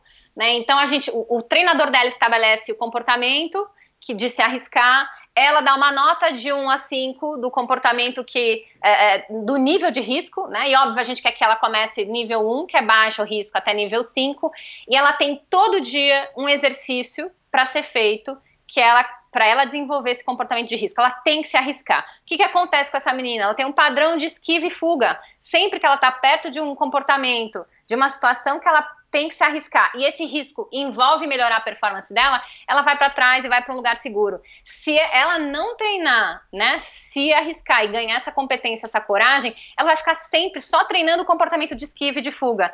Então, é, no dia a dia dela, ela precisa ter esse tipo de treino. Né? E aí, junto com o treinador, a gente estabelece qual que vai ser a intervenção, a gente monta uma tabela que ela tem que escrever, ela avalia a percepção de risco que ela teve, o treinador vai lá e também avalia a percepção de risco, porque ela pode ter uma percepção né, equivocada. equivocada. É. Então, é, veja, isso a gente montou, né? Eu montei por causa da necessidade dessa atleta. Então, varia muito e as técnicas são várias, elas vão se adequando à necessidade que vai aparecendo de cada caso e de cada modalidade. É, você estava falando aqui, eu lembrei, eu citei o exemplo do Avancini, mas eu vi, acho que na semana passada, um post que me chamou a atenção do Thiago Vinhal no Instagram, ele fazendo rolo é, com fone de ouvido e máscara, essa máscara de avião, né, de, de, de, dormir. E aí ele escreveu alguma coisa sobre foco, treinar e não sei o que. Eu não lembro agora, eu li, eu achei super interessante e tal, curti.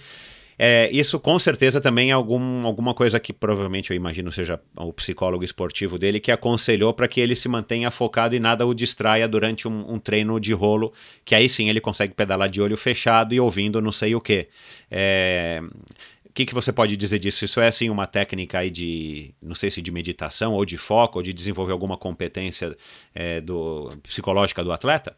Ah, com certeza o Thiago tem um, alguma intenção aí, né? Tem um objetivo, ele tá ali de olho fechado. Então você imagina quando você tira a visão e a nossa visão é o nosso maior foco de atenção, é aquilo que a gente mais usa, né? É, a gente tira o foco externo, a gente para de estar sob controle dos estímulos externos. E aí ele pode estar muito mais em controle, sob controle do que ele está sentindo internamente. Então, é um baita treino de percepção corporal, de é, gerenciamento de esforço, de observação de dor, de desconforto. Então, com certeza ele tem um objetivo com isso e, e deve ser nessa linha. Então, para você ter uma ideia, é isso, né? A gente tem tantas formas de desenvolver as competências, mas a gente precisa primeiro entender qual que é o atleta, a necessidade claro, dele é. e o que, que a gente vai é o diagnóstico, né? né? O diagnóstico. É. O tanque é. de, de imersão, você já ouviu falar de tanques de imersão? Que eu vejo que tem muita gente que usa isso lá fora, que é um, um praticamente um aquário que cabe um ser humano com água numa, numa temperatura X, que você se tranca lá, ou um caixão cheio uhum. d'água, e você fica boiando lá por X tempo, sem nenhum estímulo de nada, e ainda fica flutuando. E aí, pelo que eu li, pelo que eu ouvi, tem alguma coisa a ver de fato para que você fique voltado para você mesmo. E quando a gente coloca os ouvidos debaixo d'água, né, fica aquele silêncio é, característico, né, de quem está embaixo d'água e tal, ainda mais se não tem ninguém se debatendo do lado como numa piscina. É, o, o, o, tanque de imersão também deve fazer parte de, um, de uma preparação aí psicológica para, enfim, para alguns atletas.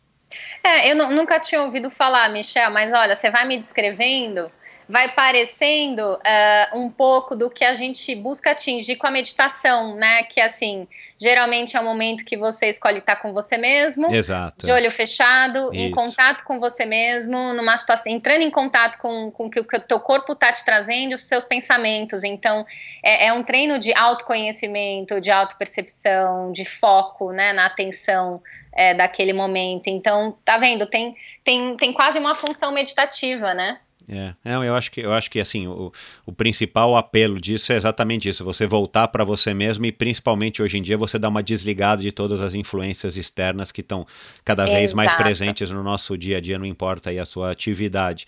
Agora me diz uma coisa, uma curiosidade também, vou voltar aqui o exemplo do Lance Armstrong, independente de, de eu ser fã ou não dele e tal, mas pô, ele é um cara que tinha uma atitude super campeã, não é à toa que o cara conseguiu tudo que ele conseguiu. É, e pelo que eu sei, ele, e ele já disse isso, né? Eu acredito que seja verdade, pelo menos esse lado eu acredito que seja verdade. Ele nunca teve nenhum, nenhuma preparação psicológica por trás. Como eu também acredito que o Mike Tyson que também tem um podcast, para quem entende inglês é um podcast meio diferente, mas ele também tem um podcast. O Mike Tyson também nunca teve preparação psicológica e ele tinha aquele drive, aquela motivação intrínseca de ser campeão é, a qualquer custo e ele queria derrotar o cara o mais rápido possível e para quem não, não viveu nessa época, perdeu, porque o cara entrava no. O cara entrava no, no ringue de boxe e derrotava os oponentes em menos de 30 segundos, acho que em 95% das lutas dele, até ele perder. É, essas pessoas que, que esses dois exemplos que eu citei, por exemplo, né, é, que são figuras públicas é, e teoricamente não tiveram nenhum apoio psicológico de nenhum profissional, elas têm essa motivação intrínseca que faz deles, que, fiz, que fez deles esses campeões. É, isso é, é, é, é raro, é, isso você consegue detectar na pessoa, aí você só dá uma lapidada nela, ou enfim. É, como, como é que a gente faz para ter isso? Vai, essa eu acho uma pergunta é, que, que não tem resposta, mas eu queria ouvir a sua, a sua opinião a respeito disso. E se você consegue identificar, por exemplo, nesses dois atletas ou em outros atletas que você poderia citar, que você arrisca dizer que eles têm essa motivação intrínseca que faz deles os campeões, sei lá, por exemplo, um Nadal, um Federer é, que já que você tem bastante contato com o tênis, se você acha que essas pessoas têm sim um, um diferencial psicológico ou eles, eles que é nato ou eles construíram, pelo que você saiba, ou pelo que você imagina, é, esse estágio de chegar no nível que eles chegaram, por exemplo, como esses, esses quatro exemplos que eu citei? É, primeiro eu vou usar os dois exemplos que você citou, tá? O Lance e o Mike Tyson. Eu acho que eles têm esse perfil, nunca buscariam um psicólogo do esporte tá? Até porque com o olhar psicológico a gente consegue identificar alguns transtornos nessas duas pessoas, tá? É. Tem alguns transtorninhos mentais básicos nos dois ali, tá? É, e esse e, e, tirando o transtorno mental, mas esse perfil de atleta mega aguerrido que consegue tudo ali, vai a qualquer custo, ele não vai buscar ajuda do psicólogo do esporte, né? Primeiro porque o que ele faz já traz o produto que ele quer, que é o resultado dele. E porque talvez pedir uma ajuda de um psicólogo é identificado como fraqueza. Fraqueza. Né?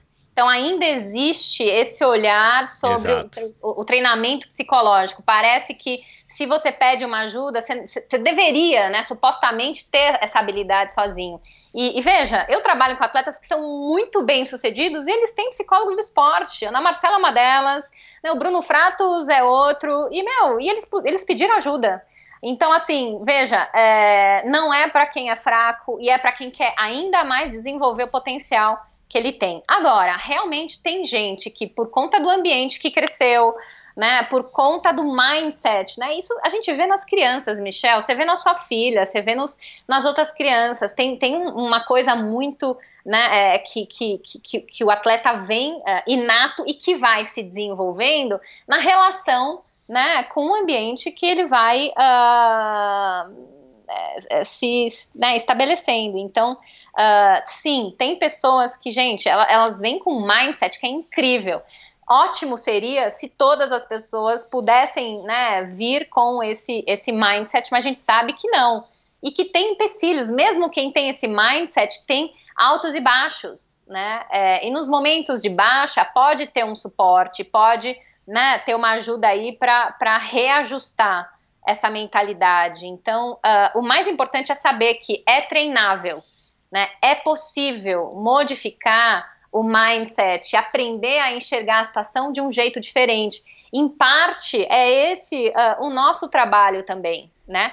Vou te dizer que não é fácil, é um belo processo, porque você imagina eu começar a trabalhar com uma pessoa que tem 20 anos e durante 20 anos enxergou e estabeleceu um padrão de um jeito. Então, para a então. gente quebrar esse processo e modificar, não vai ser em um mês, dois meses, três meses.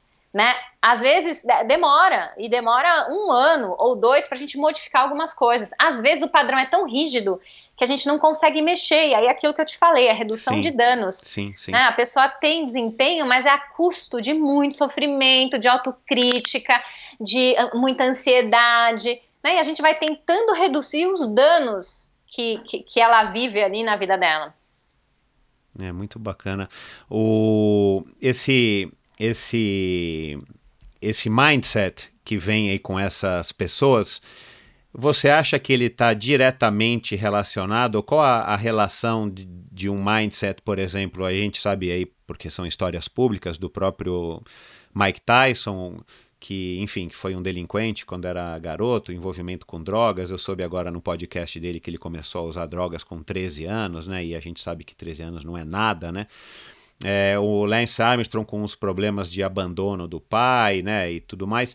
Você acha que para o cara ter esse mindset é, de campeão, ele tem que ter tido uma, uma infância ou uma história que, que vai que tem alguma, algum, alguns traumas maiores do que de uma pessoa comum, por exemplo, um, vamos, vamos simplificar, um cara que teve uma infância legal com os pais numa boa, um ambiente bacana em casa, que nunca faltou nada para ele, não precisa ser um cara é, abastado, mas enfim, o cara que teve uma infância bacana, estudou em escolas boas, nunca foi rejeitado e tal, esse cara ele, ele, ele, ele sai em desvantagem com uma pessoa que viveu vários traumas, foi espancado ou, ou foi muito pobre, miserável e tal e esse cara acabou se tornando um, um, campeão, e o outro tem que construir muito mais e eventualmente nunca vai ser o campeão que uma pessoa com traumas é, é, foi? Tá, vamos lá. Vamos esclarecer para o público não achar que precisa ter transtorno mental para ser campeão, tá? Exato. Que precisa ter, ter muito sofrimento na vida e passado por todos os traumas para conseguir ter um mindset bom. Então, cuidado, vamos ter cuidado com isso, tá? Então, é, então assim, ó, ó, vamos, vamos falar aqui um, um, um, exemplo também bem, bem, bem simples. Assim, a gente não conhece, pelo menos eu não conheço, nenhum atleta que foi mega campeão e que venha de uma família super tradicional e abastada, milionária, que provavelmente podia ter proporcionado tudo quanto é psicólogo, treinador, nutricionista, equipamento, é, viagens, intercâmbio e tal. Esse cara nunca vai ser um mega campeão. A gente sempre então, sabe que, que, os campeões. Diria, o que você diria do Robert Scheid? Um ponto fora da curva, com então, certeza. Que, aliás, então. acabou de voltar, né? Anunciou que tá voltando, super legal. Putz, então. é uma então. história. Esse é um ponto fora da curva, né? É, e veja, se a gente for olhar para os atletas que não passam a dificuldade socioeconômica que a gente tem aqui no Brasil, na Europa, por exemplo, a gente não tem essa esse ingrediente do sofrimento infantil, né? É, mas por exemplo, o Lance Armstrong tem esse trauma, né? Foi abandonado pelo sim, pai, teve uma sim. mãe que teve que batalhar garçonete, enfim. Sim. É, muitos campeões são né, do, do, leste europeu, são pessoas que tiveram uma infância difícil, ou que não tem outra opção, né? A gente vê, principalmente no ciclismo, muita gente fala dos colombianos e desses russos, eslo eslovacos e tal. Cara, o cara ou ele vai ser um atleta ou ele vai ser um militar, ele não tem tantas tá. opções nesses países, né? Então, também é falta eu, de opção. Eu vou te responder é, através da teoria da análise do comportamento essa, essa pergunta, tá? Então, assim, existem duas coisas que motivam demais. Ou uma condição muito aversiva, que eu quero sair dela, porque é insuportável ficar sob efeito dela. Ou eu consegui vislumbrar que eu tenho uma recompensa sensacional, mas ela não está aqui ela está a longo prazo e vai depender de mim, de um grande esforço, de vários obstáculos.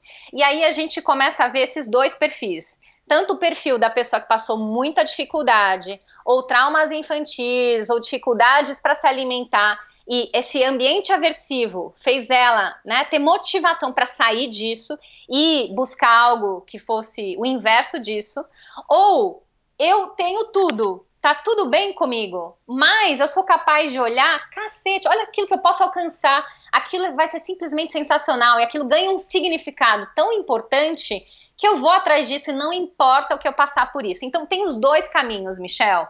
Né? Entendi. Né? Para eu ter uma grande motivação e um significado tão importante, tem dois caminhos. Então eu posso estar no aversivo ou eu posso enxergar com muita inspiração alcançar uma meta como uma medalha olímpica, sem necessariamente ter vivido uma história né, complicada. Então, essas, essas duas coisas motivam demais. A esperança né, e, e o vislumbrar que eu posso ser um campeão e isso me dá muita, muita recompensa, muito reforço, muita, né, muita valorização, ou tá numa condição muito ruim e querer sair dela.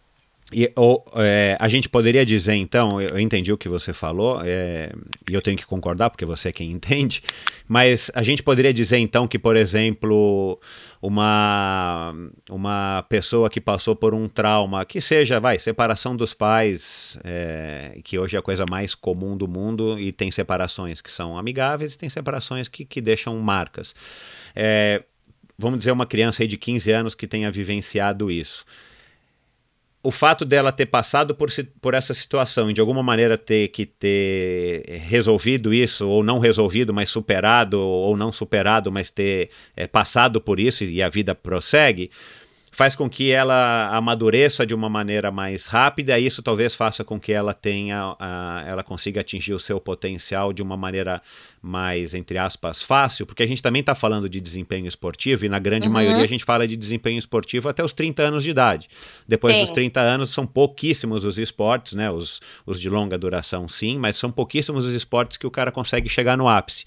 É, será que também pode ter alguma coisa a ver com isso, e não necessariamente o, o atleta ter que passar por um trauma simplesmente pelo trauma, mas pelo fato, pelo resultado é, que o trauma Eu causou entendi. nele? Eu entendi e a sua pergunta é excelente. Excelente por quê? Porque uh, as competências emocionais elas são desenvolvidas ao longo da vida. Uma das competências mais importantes para o atleta é o que a gente chama de resiliência. Ele precisa ser capaz de ser tolerante a estresse, à pressão. Se essa criança resolve ser atleta, né, uh, sei lá, com 16 anos, e ela nunca sofreu né, nenhuma situação de estresse e precisou lidar com ela e sobrepujar essa situação, ela vai ter que começar a desenvolver essa competência com 16 anos, né? Então, uma criança que desde pequena precisou se adaptar a pequenas situações de estresse, que ganhou competências para se autorregular, que viveu uma situação difícil, uh, passou por uma situação difícil, mas conseguiu uh, se reerguer, ela vai ganhando ferramentas e comportamentos para lidar com situações difíceis, né? Então, assim, uh, e isso a gente aprende na vida, não é só Exato. como psicólogo, é na Exato, história é. de vida, né? Exato, né? Então, é. assim, uma separação pode ser um exemplo? Pode, mas assim, uh, outras várias situações, né? De falta, de, ser, de se sentir frustrada, uh, uh, situações de perda, situações de luto. É super importante que a criança e o adolescente vivam essas situações e por isso não dá para a gente proteger elas o tempo inteiro, porque assim elas vão desenvolvendo internamente habilidades para se autorregular e lidar com o estresse. Qual que é o nosso grande problema com os adolescentes hoje? Primeiro, eles não sabem ficar no ócio, a recompensa é sempre imediata, eles não têm nenhuma uh, competência para lidar com frustração e eles querem ser campeões nos esportes. Ferrou, não dá. É, né? Então, assim, uma equação esporte, que não dá certo. Não dá certo. O esporte, e eu falo isso para todos os atletas que eu atendo e para todas as mães que me pedem orientação. O esporte é o melhor lugar para o seu filho desenvolver tolerância à frustração, porque não vai dar para ganhar um jogo se ele não for persistente. É, não é, vai depender exclusivamente dele. O pai e a mãe dele não vão poder fazer nada para ele competir bem, para ele ser competente no que ele faz. Vai ser o esforço dele que vai trazer um resultado positivo. É, e ele vai precisar se frustrar, porque é errando, perdendo, que ele vai aprender o que, que ele tem que aprimorar. Então, é super importante que a criança vá para o esporte desde cedo, que ela aprenda a se frustrar, a errar, que ela uh, lide com um nível de estresse, que ela consiga ir se autorregulando, desenvolvendo um espaço dentro dela seguro que ela consegue dar conta da frustração, do medo dela, para ela conseguir ter performance. O que, que acontece com os atletas que chegam para mim e são adolescentes? Eles não têm essa competência, que eles nem viveram situações de frustração, a grande maioria, né, que vai lá no meu consultório. Eu já peguei e, e, e trabalho com atletas que têm uma história super difícil. E aí ele já chega casca grossa para mim. Né? Então, assim, eu diria que Ana Marcelo, Bruno Fratos, Adriana, o Tomás Belucci, esse, esse povo é casca grossa. Eles têm na história de vida deles né, é, situações que eles desenvolveram por conta de precisar se virar, lidar com estresse. Uh, isso já é um realmente é um, é um passo a mais, uma competência a mais que eles têm, eles saem na frente por conta disso. Então, uh, veja, né, é, eu acho que quando a gente quer ajudar a desenvolver um mindset de vencedor, é, não basta só ficar trabalhando ali no consultório com a Carla né? É, tem que ir para a vida, tem que ir para a experiência, tem que ir para situações onde ele vai sentir na pele é, o que, que é lidar com uma frustração, o que, que é se arriscar e cair e depois ter que subir de novo. Então, isso tudo ajuda a construir um perfil de vencedor, resiliente e que é tolerante à frustração.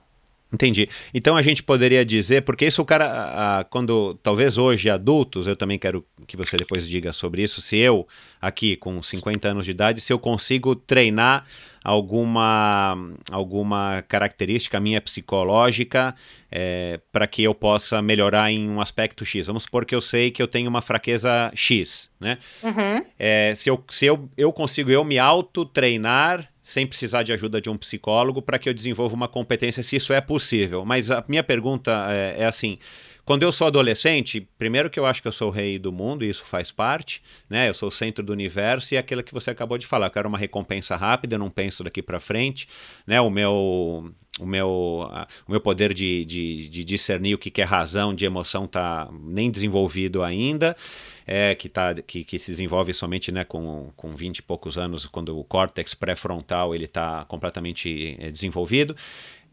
A gente pode dizer então que um, um atleta campeão, é, de uma maneira geral, é claro que tem os, os, os outliers aí, os Robert Scheid e, e tal, é, mas de uma maneira, ou o Mike Tyson que é pro lado inverso, né, um cara completamente que ia dar tudo errado na vida e o cara acabou sagrando-se um, um grande campeão. Mas dá pra gente dizer que então a gente tem que contar com a sorte, porque nenhum pai, e aí você vai concordar comigo, você não vai fazer o Cauê sofrer alguma coisa é, para que ele desenvolva uma certa competência.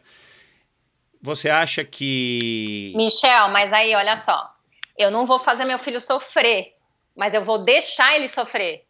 Quando ele estiver chorando pra ele aprender. Do, do Palmeiras, porque o Palmeiras perdeu, eu não vou ficar lá e falar assim, ai meu filho, você quer um docinho? Não vou tentar aliviar o sofrimento dele. Ele eu vou tem que deixar ele por aquilo. chorando. É. Sim, quando ele perdeu um pênalti e ele se matar de vergonha porque ele não ajudou o time dele, eu vou deixar ele sentir essa vergonha. Não vou tentar ficar aliviando para ele. Né? Então, uh, e se ele, uh, sei lá, é, ele, ele esqueceu, não se comprometeu com alguma coisa, com o treinador dele, ele esqueceu e pedir para mim ajuda de burlar, inventar alguma coisa, eu não vou inventar. Então, assim, eu não preciso fazer ele sofrer, mas eu posso deixar ele passar pela consequência do comportamento dele. Entendi. Então, ele, ele precisa lidar com os erros dele. Né? Então, a gente não precisa é, é, é, né, colocar situações e fazer a criança sofrer é, e gerar uma autocrítica gigantesca. A, Na própria a vida, vida vai trazer si, isso, é. A vida em si vai trazer. A gente só não precisa atrapalhar,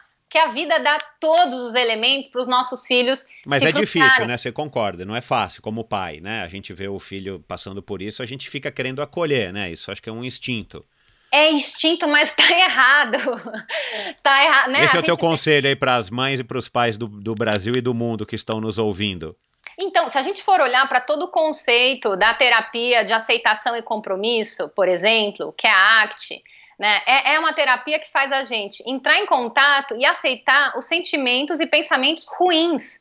Enquanto a gente ficar tentando evitar e tirar da gente sentimento e pensamento ruim, a gente está fazendo um desserviço, porque faz parte de Uhum. ser ser humano Sim, é. viver Da sentimentos nossa condição. ruins É. de tentar buscar felicidade toda hora é o maior equívoco, equívoco que uma pessoa pode ter. Ela vai ter sofrimento, impedimentos, vai viver luto, sempre. Se não for todo dia. Então, a primeira coisa é aceitar que isso faz parte de ser ser humano e deixar que os nossos filhos sofram aquilo que faz parte do viver, sofrer. Né? Sem precisar aumentar Claro, isso é, para ele ganhar, sentido, é. ser casca grossa né? Mas assim, não dá, não, não dá, não dá pra gente é, minimizar e facilitar é, e proteger eles demais, porque eles vão ficar incompetentes, eles vão ficar inábeis para lidar com medo, com estresse, né? Então, assim, é super importante que eles tenham experiência difíceis, entrem em contato com sentimentos difíceis e não dá pra gente ficar aliviando eles o tempo inteiro. É, senão a gente não tá preparando uma pessoa para a vida que dirá um atleta para ganhar a medalha olímpica. Exato. E, e aí, a- aquela segunda parte da minha, da minha pergunta: como é que eu consigo desenvolver, treinar, autotreinar competências X, Y ou Z para que eu possa melhorar alguns aspectos que são que eu sinto que são obstáculos, por exemplo, na minha vida profissional. Ou é, é, é praticamente impossível, eu preciso ter pelo menos uma orientação de um psicólogo. A gente não tem como desenvolver isso sozinho? Você tem um exemplo de uma competência, de alguma coisa para eu pensar, Não, beleza, dá para desenvolver? Porque, Não, veja, Assim, de é, uma maneira geral, assim, eu- eu- é possível eu percebendo, por exemplo, isso que você falou, sei lá, é, eu tenho receio de falar em público, né? Um exemplo aqui, eu não tenho, mas é, vamos supor que eu tenha um receio Tá. de falar em público. Como é que eu consigo desenvolver, é, fazer alguns exercícios ou, ou- ou- ou técnicas para que eu possa vencer esse, esse medo que talvez esteja ligado a um trauma XPTO lá da escola, que uma vez não sei o quê, né? Ou, a Sim, gente, ó, ou, ou o caminho deu- certo seria sempre eu procurar um psicólogo. Você deu um exemplo legal que é fácil de descrever para você qual que seria o processo, tá? Então, assim, não importa a idade que você tem, se você tem 10 anos, 50 ou 60, você pode, é, é, você pode conseguir mudar comportamento, tá? Então, assim, esse exemplo que você deu de ansiedade de performance, né, que é esse medo de falar em público, é, tem uma técnica, é, bom, é, exclusiva para isso, que a gente chama de técnica de exposição. Então, para a gente lidar com medo e com ansiedade, a gente precisa de pequenas doses homeopáticas e essas doses Ah, vão tá. aumentando para essa pessoa ah, se expor e ganhar uma adaptação. Então, assim, o ideal no caso dessa pessoa, ela ir se expondo gradualmente a situações que ela vai sentindo um pouco de ansiedade, vai, aí ela se sente confortável, ela se, ela se expõe mais um pouco. Né, a gente eh, também chama de dessensibilização sistemática, né? Então, esse é um exemplo. Veja, ela pode tentar fazer sozinha, né? É, e pode até dar certo. Pode ser mais rápido se ela tiver a ajuda de um profissional. Claro, claro. Então, é. Sempre tem esses dois caminhos. Se ela buscar a informação correta, ela pode tentar fazer sozinha e ter o resultado positivo disso, né? Se ela não conseguir, ela pode buscar a ajuda de uma pessoa. Legal. Vamos falar um pouco da Carla, da Carla atleta, para saber se na casa do Ferreiro o espeto é de pau.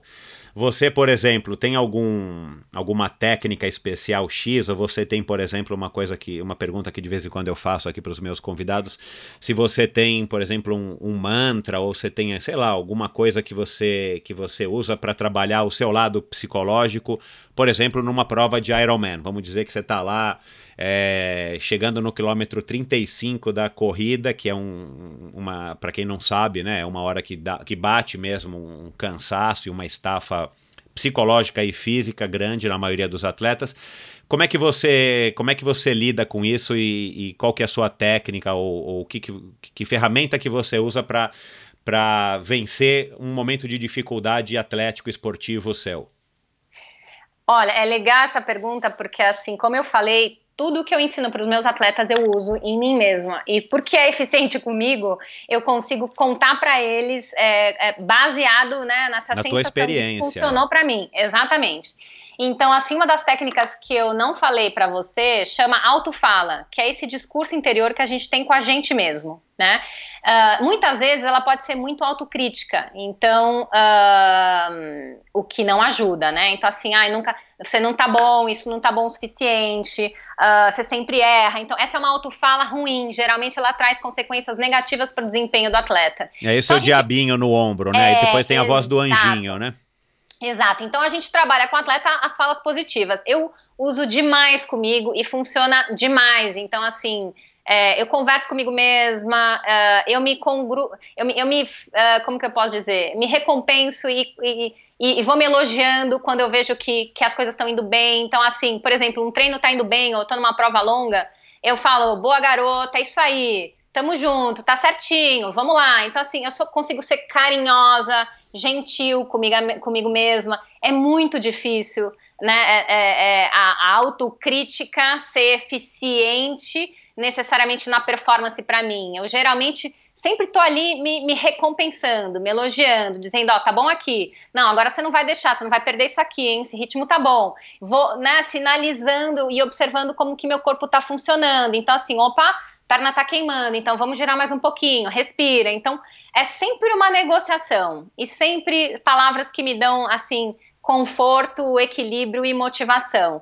É, você falou do Iron Man, né? Eu fiz dois Irons e no meu primeiro Iron eu tive uma lesão, então não pude fazer tanto volume como geralmente as pessoas faziam. Então eu, eu precisava acreditar que eu ia conseguir finalizar aquilo ali, porque eu não tinha feito todo o treino. Uh, e eu lembro que eu tinha um paciente que também era triatleta e que falou assim, Carla, uh, olha só, eu vou, te, eu vou te dar a minha santinha. Ele me deu uma medalhinha de Nossa Senhora para ela te acompanhar e para te ajudar na sua prova. E eu falei assim, gente, sensacional. E eu nem era, nem sou tão religiosa, mas Naquela época. Aquilo foi fazia, simbólico. Foi super, foi super. E, e, veja, a gente não tinha aquelas roupas tecnológicas, né? A gente corria, eu corria de pochete, Michel, pra você ter uma ideia, o Iron Man. Imagina alguém correr de pochete hoje em dia, beleza. Eu corria de pochete, na minha pochete tinha o meu BCAA, tinha os meus géis, tinha a santinha que eu levava e tinha frases que eu escrevi, que eu enrolei no papelzinho e coloquei na pochete, que eram super significativas para mim que uh, me motivavam a fechar aquele, aquele Iron Man, que eram, assim, frases que, que sabe, uh, uh, vinham do coração, né, o quanto que aquilo era importante para mim.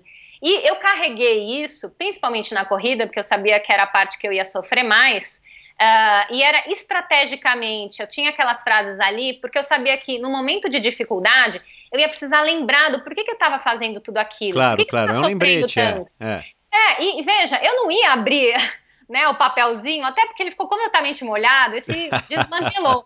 Mas eu sabia que estava ali junto claro, comigo, você, aquelas é, só o exercício de preparar o papelzinho Exato. já fez você lembrar. Eu resgatei cada uma das frases durante todo o percurso e na minha cabeça, na minha preparação mental, se nada desse certo, a santa estava comigo. Então, assim, eu acreditava e, e, e, foi completamente planejado, né? Que, uh, que veja, os meus deixar com um mindset positivo e que, meu, nada ia me tirar do foco. A Santinha estava ali me protegendo, ia dar tudo certo. Então, eu, eu geralmente sempre tento criar esse mindset de eu me preparei para isso, eu tô aqui porque eu quero, eu tenho um grande objetivo, é, e vamos lá. divertido, vai dar certo. Então, esse é o jeito que eu faço e que eu converso comigo mesma. E que tem dado certo, seja na hora da prova, ou seja na hora que eu vou apresentar para um público que é importante, uma, um, né, uma palestra, né? Então, eu tento ser ali querida comigo mesma, vou gerenciando e regulando a minha emoção, né? Porque óbvio que eu também fico ansiosa, e aí eu uso todas as técnicas de respiração para reduzir a minha ansiedade. Então, isso tudo é, é, é, elemento da psicologia do esporte, que eu aprendi com a psicologia do esporte, coisas que eu também usava antes, sem saber que eram técnicas, mas que intuitivamente eu sempre usei na minha vida e que eu posso é, compartilhar com os atletas que eu trabalho. E você, né, eu, eu, você acabou de falar aí dos teus Ironman, você, eu, eu te conheço, né, já faz é, sete anos, você é uma atleta amadora, mas você é uma atleta amadora que não brinca em serviço, né? Você é uma daquelas amadoras, entre aspas, profissionais, não que você se dedique como uma profissional, mas você leva a sério porque você curte, enfim, como você já está contando aqui pra gente. Você, é, eu, eu tenho a impressão que do ponto de vista psicológico, para os atletas amadores que estão nos ouvindo, e a grande maioria, é, é, um pouco mais fácil da gente criar esses, esses, essas, essas mentalizações, essas autofalas, né, que você disse que se chama. Isso. Essas autofalas de para nos empurrar para frente, principalmente pelo fato de que você diz que você pode dizer para você mesmo, puxa, eu não vivo disso, eu já estou fazendo demais em estar tá aqui, não importa o tempo ou o esporte que você esteja fazendo. Mas você, por exemplo, já foi contratada ou já pegou algum atleta amador que tinha um objetivo de ser profissional, mas treinando como um amador, e você precisou desconstruir isso da cabeça dele para que ele se contentasse com, não com pouco, mas se contentasse com os resultados dignos de um melhor amador que ele poderia ser diante de todo um cenário que ele vive. E por que, que eu estou perguntando isso? Primeiro, que na minha experiência pessoal com todas as pessoas pelas quais eu, eu passei ao longo da minha carreira esportiva treinando é, com ou acompanhando, a gente eu tenho na minha cabeça bem claro alguns perfis de, de atletas que é aquele amador que queria ter resultados como profissional, não se dedica como profissional e claro, passado algum tempo ele se frustra porque ele achava que ele tinha que ser campeão do mundo, porque ele acha que ele era bom X e ele não se dedicou e nem tem a estrutura para ser um campeão do mundo. É, e a gente tem aquelas pessoas que, que alinham as expectativas, que treinam o que dá, que é a grande maioria das pessoas, por exemplo, que faz triatlon é, hoje no Brasil e no mundo, é, que são as pessoas que vão realmente em busca de resultados ou de tempo, mas que sabem que não adianta o cara acordou às 4 horas da manhã, né, treinou duas, três horas, passou o dia inteiro trabalhando e treinou mais duas horas no final do dia e não tem como se comparar com um atleta profissional. Você já pegou, por exemplo, um atleta nesse, de, com esse exemplo é, de personalidade, amador que queria ser um profissional e que você precisou aos poucos desconstruir essa, essa expectativa dele para que ele tivesse uma expectativa alinhada com a realidade dele? Já e várias vezes, Michel. E, e veja, ah, esse público, ele chega no meu consultório porque o sofrimento é gigante. Gigante, é é gigante, porque ele não está feliz, ele não está satisfeito, ele não está conseguindo atingir o objetivo dele, porque muitas vezes nem realista é. Então, muitas vezes a gente tem que identificar por quê, da onde vem esse desejo e por que essa busca. É, então, aí o trabalho é super clínico, né? Assim, tá, vamos lá. Por que, que é tão importante para você é. isso? É. Uh, o que, que, o que, que você vai alcançar quando você alcançar isso que você está imaginando que você precisa alcançar? É, então, é, aparece demais. Uh, e é um trabalho super legal de ser feito, porque a pessoa vai começando a se conhecer e entender as cobranças e exigências que ela vai se colocando e ela vai começando a flexibilizar. Ela vai começando a falar, puxa, mas ah, tá bom, vai, não precisa. Tá, então pode ser aquilo, pode ser isso. Né? E, e ela vai reorganizando o que, que é, é importante do resultado para ela e que não é só o resultado, mas é o processo, é tudo que o esporte traz para ela. Uh, e você sabe, Michel, que às vezes é, só de fazer isso vai aparecendo mais resultado só de dela começar a entender que ela tem outros ganhos, que não é só o resultado final, que ela pode ser reconhecida não só pela medalha, mas é, por tudo que ela faz, pelo processo e todos os ganhos que ela tem no caminho, ela vai ficando mais relaxada, menos autoexigente e as, as, é, os resultados podem até melhorar. Ou ela pode até mudar, mudar de esporte, ou ela pode desencanar e focar em outra coisa. Tudo é possível, tá? mas sim, esse é, um, esse é um perfil de atleta que existe bastante atualmente e ele chega no consultório, primeiro com o objetivo de melhorar a performance dele, porque ele quer muito resultado, mas ele sai de lá uh, com, com uma visão um pouco diferente da que ele entrou, que é assim, tá, mas por que, que eu queria isso mesmo? É, por que, que era tão importante para mim? Puxa, é. posso, né? Fica com uma visão um pouco mais ampliada e com um pouco mais de autoconhecimento do que é valor para ele. Eu imagino que aí você consiga tirar o foco é, que, que, que eu imagino que seja tipo 100% dessas pessoas no resultado, para que ele foque no caminho, porque aí o cara vai curtir o que está fazendo, independente do resultado, e eventualmente o resultado acaba vindo até mais fácil, né? Vem, vem, vem. Vem então, então, não... então tem um, então aí tem uma mensagem é, subliminar aí no que você disse que a tão sonhada vaga para o Ironman não é tudo na vida de um atleta amador, é ou não é? Porque o que tem de gente que chora porque não consegue a uhum. vaga pro Iron Man é brincadeira, né, cara? Assim, e com todo Olha, respeito a vocês que choram. Mas, cara, tem tantas coisas mais importantes na vida, né? E claro, se você é um atleta profissional. É, eu acho que você até pode chegar em casa e chorar, mas, cara, se você é um atleta amador, a vaga pro Ironman é uma consequência do trabalho que você fez, né? Michel, quem fez um Iron, você fez.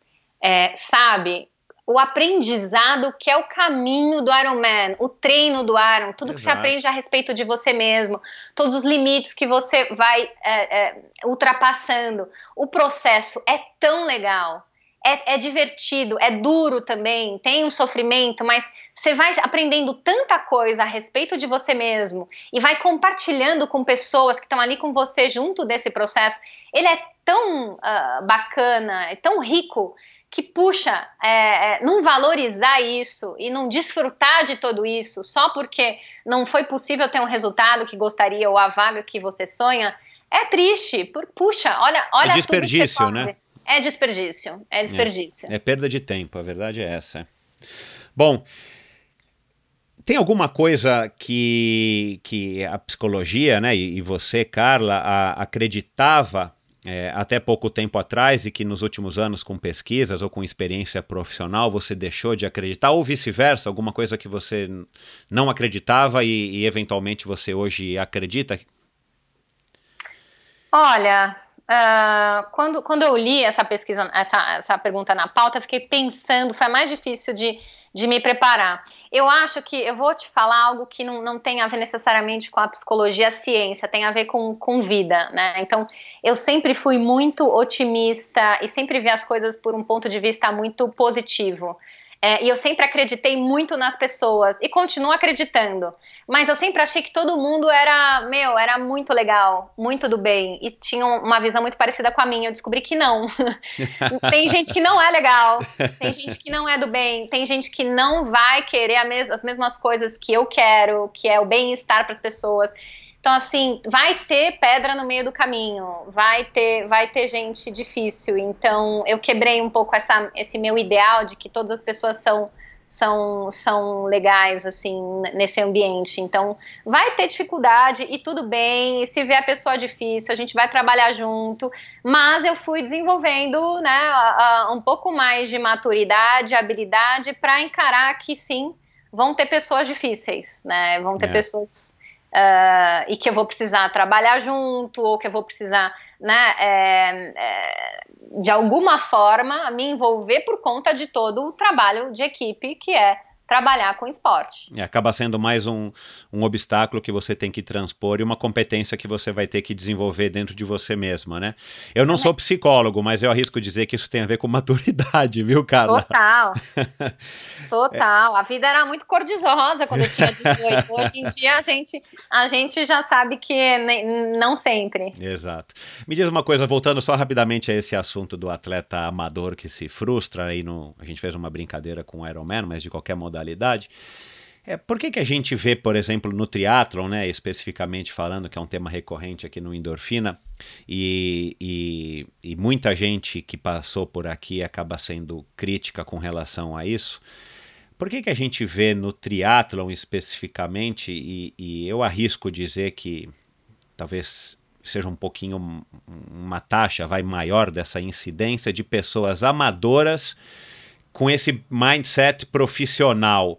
Por que, que as pessoas que, que, que você acha como psicóloga, né, e como ser humana, que que que está acontecendo com a gente como, como ser humano, como uma sociedade, que a gente busca num esporte desses, que deveria ser um motivo só de alegria e de, e de enfim, de, de diversão, a gente busca com tanto afinco certos resultados ou certas recompensas que a gente acaba por ficar frustrado e às vezes é, o próprio treino acaba sendo uma, uma penitência porque você quer a tão sonhada vaga do Ironman, vai. Por que, que você acha que a gente como ser humano, como sociedade, a gente está tá vendo, pelo menos, e eu te digo que o triatlon atrai muita gente assim, porque eu tenho muita, muita experiência e já, já treinei com muita gente. O triatlon atrai muita gente com esse perfil. Por que será que que que está acontecendo com a nossa sociedade que está dando esse efeito colateral que, do, do meu ponto de vista, não é legal nem para quem está em volta e nem para quem está vivendo?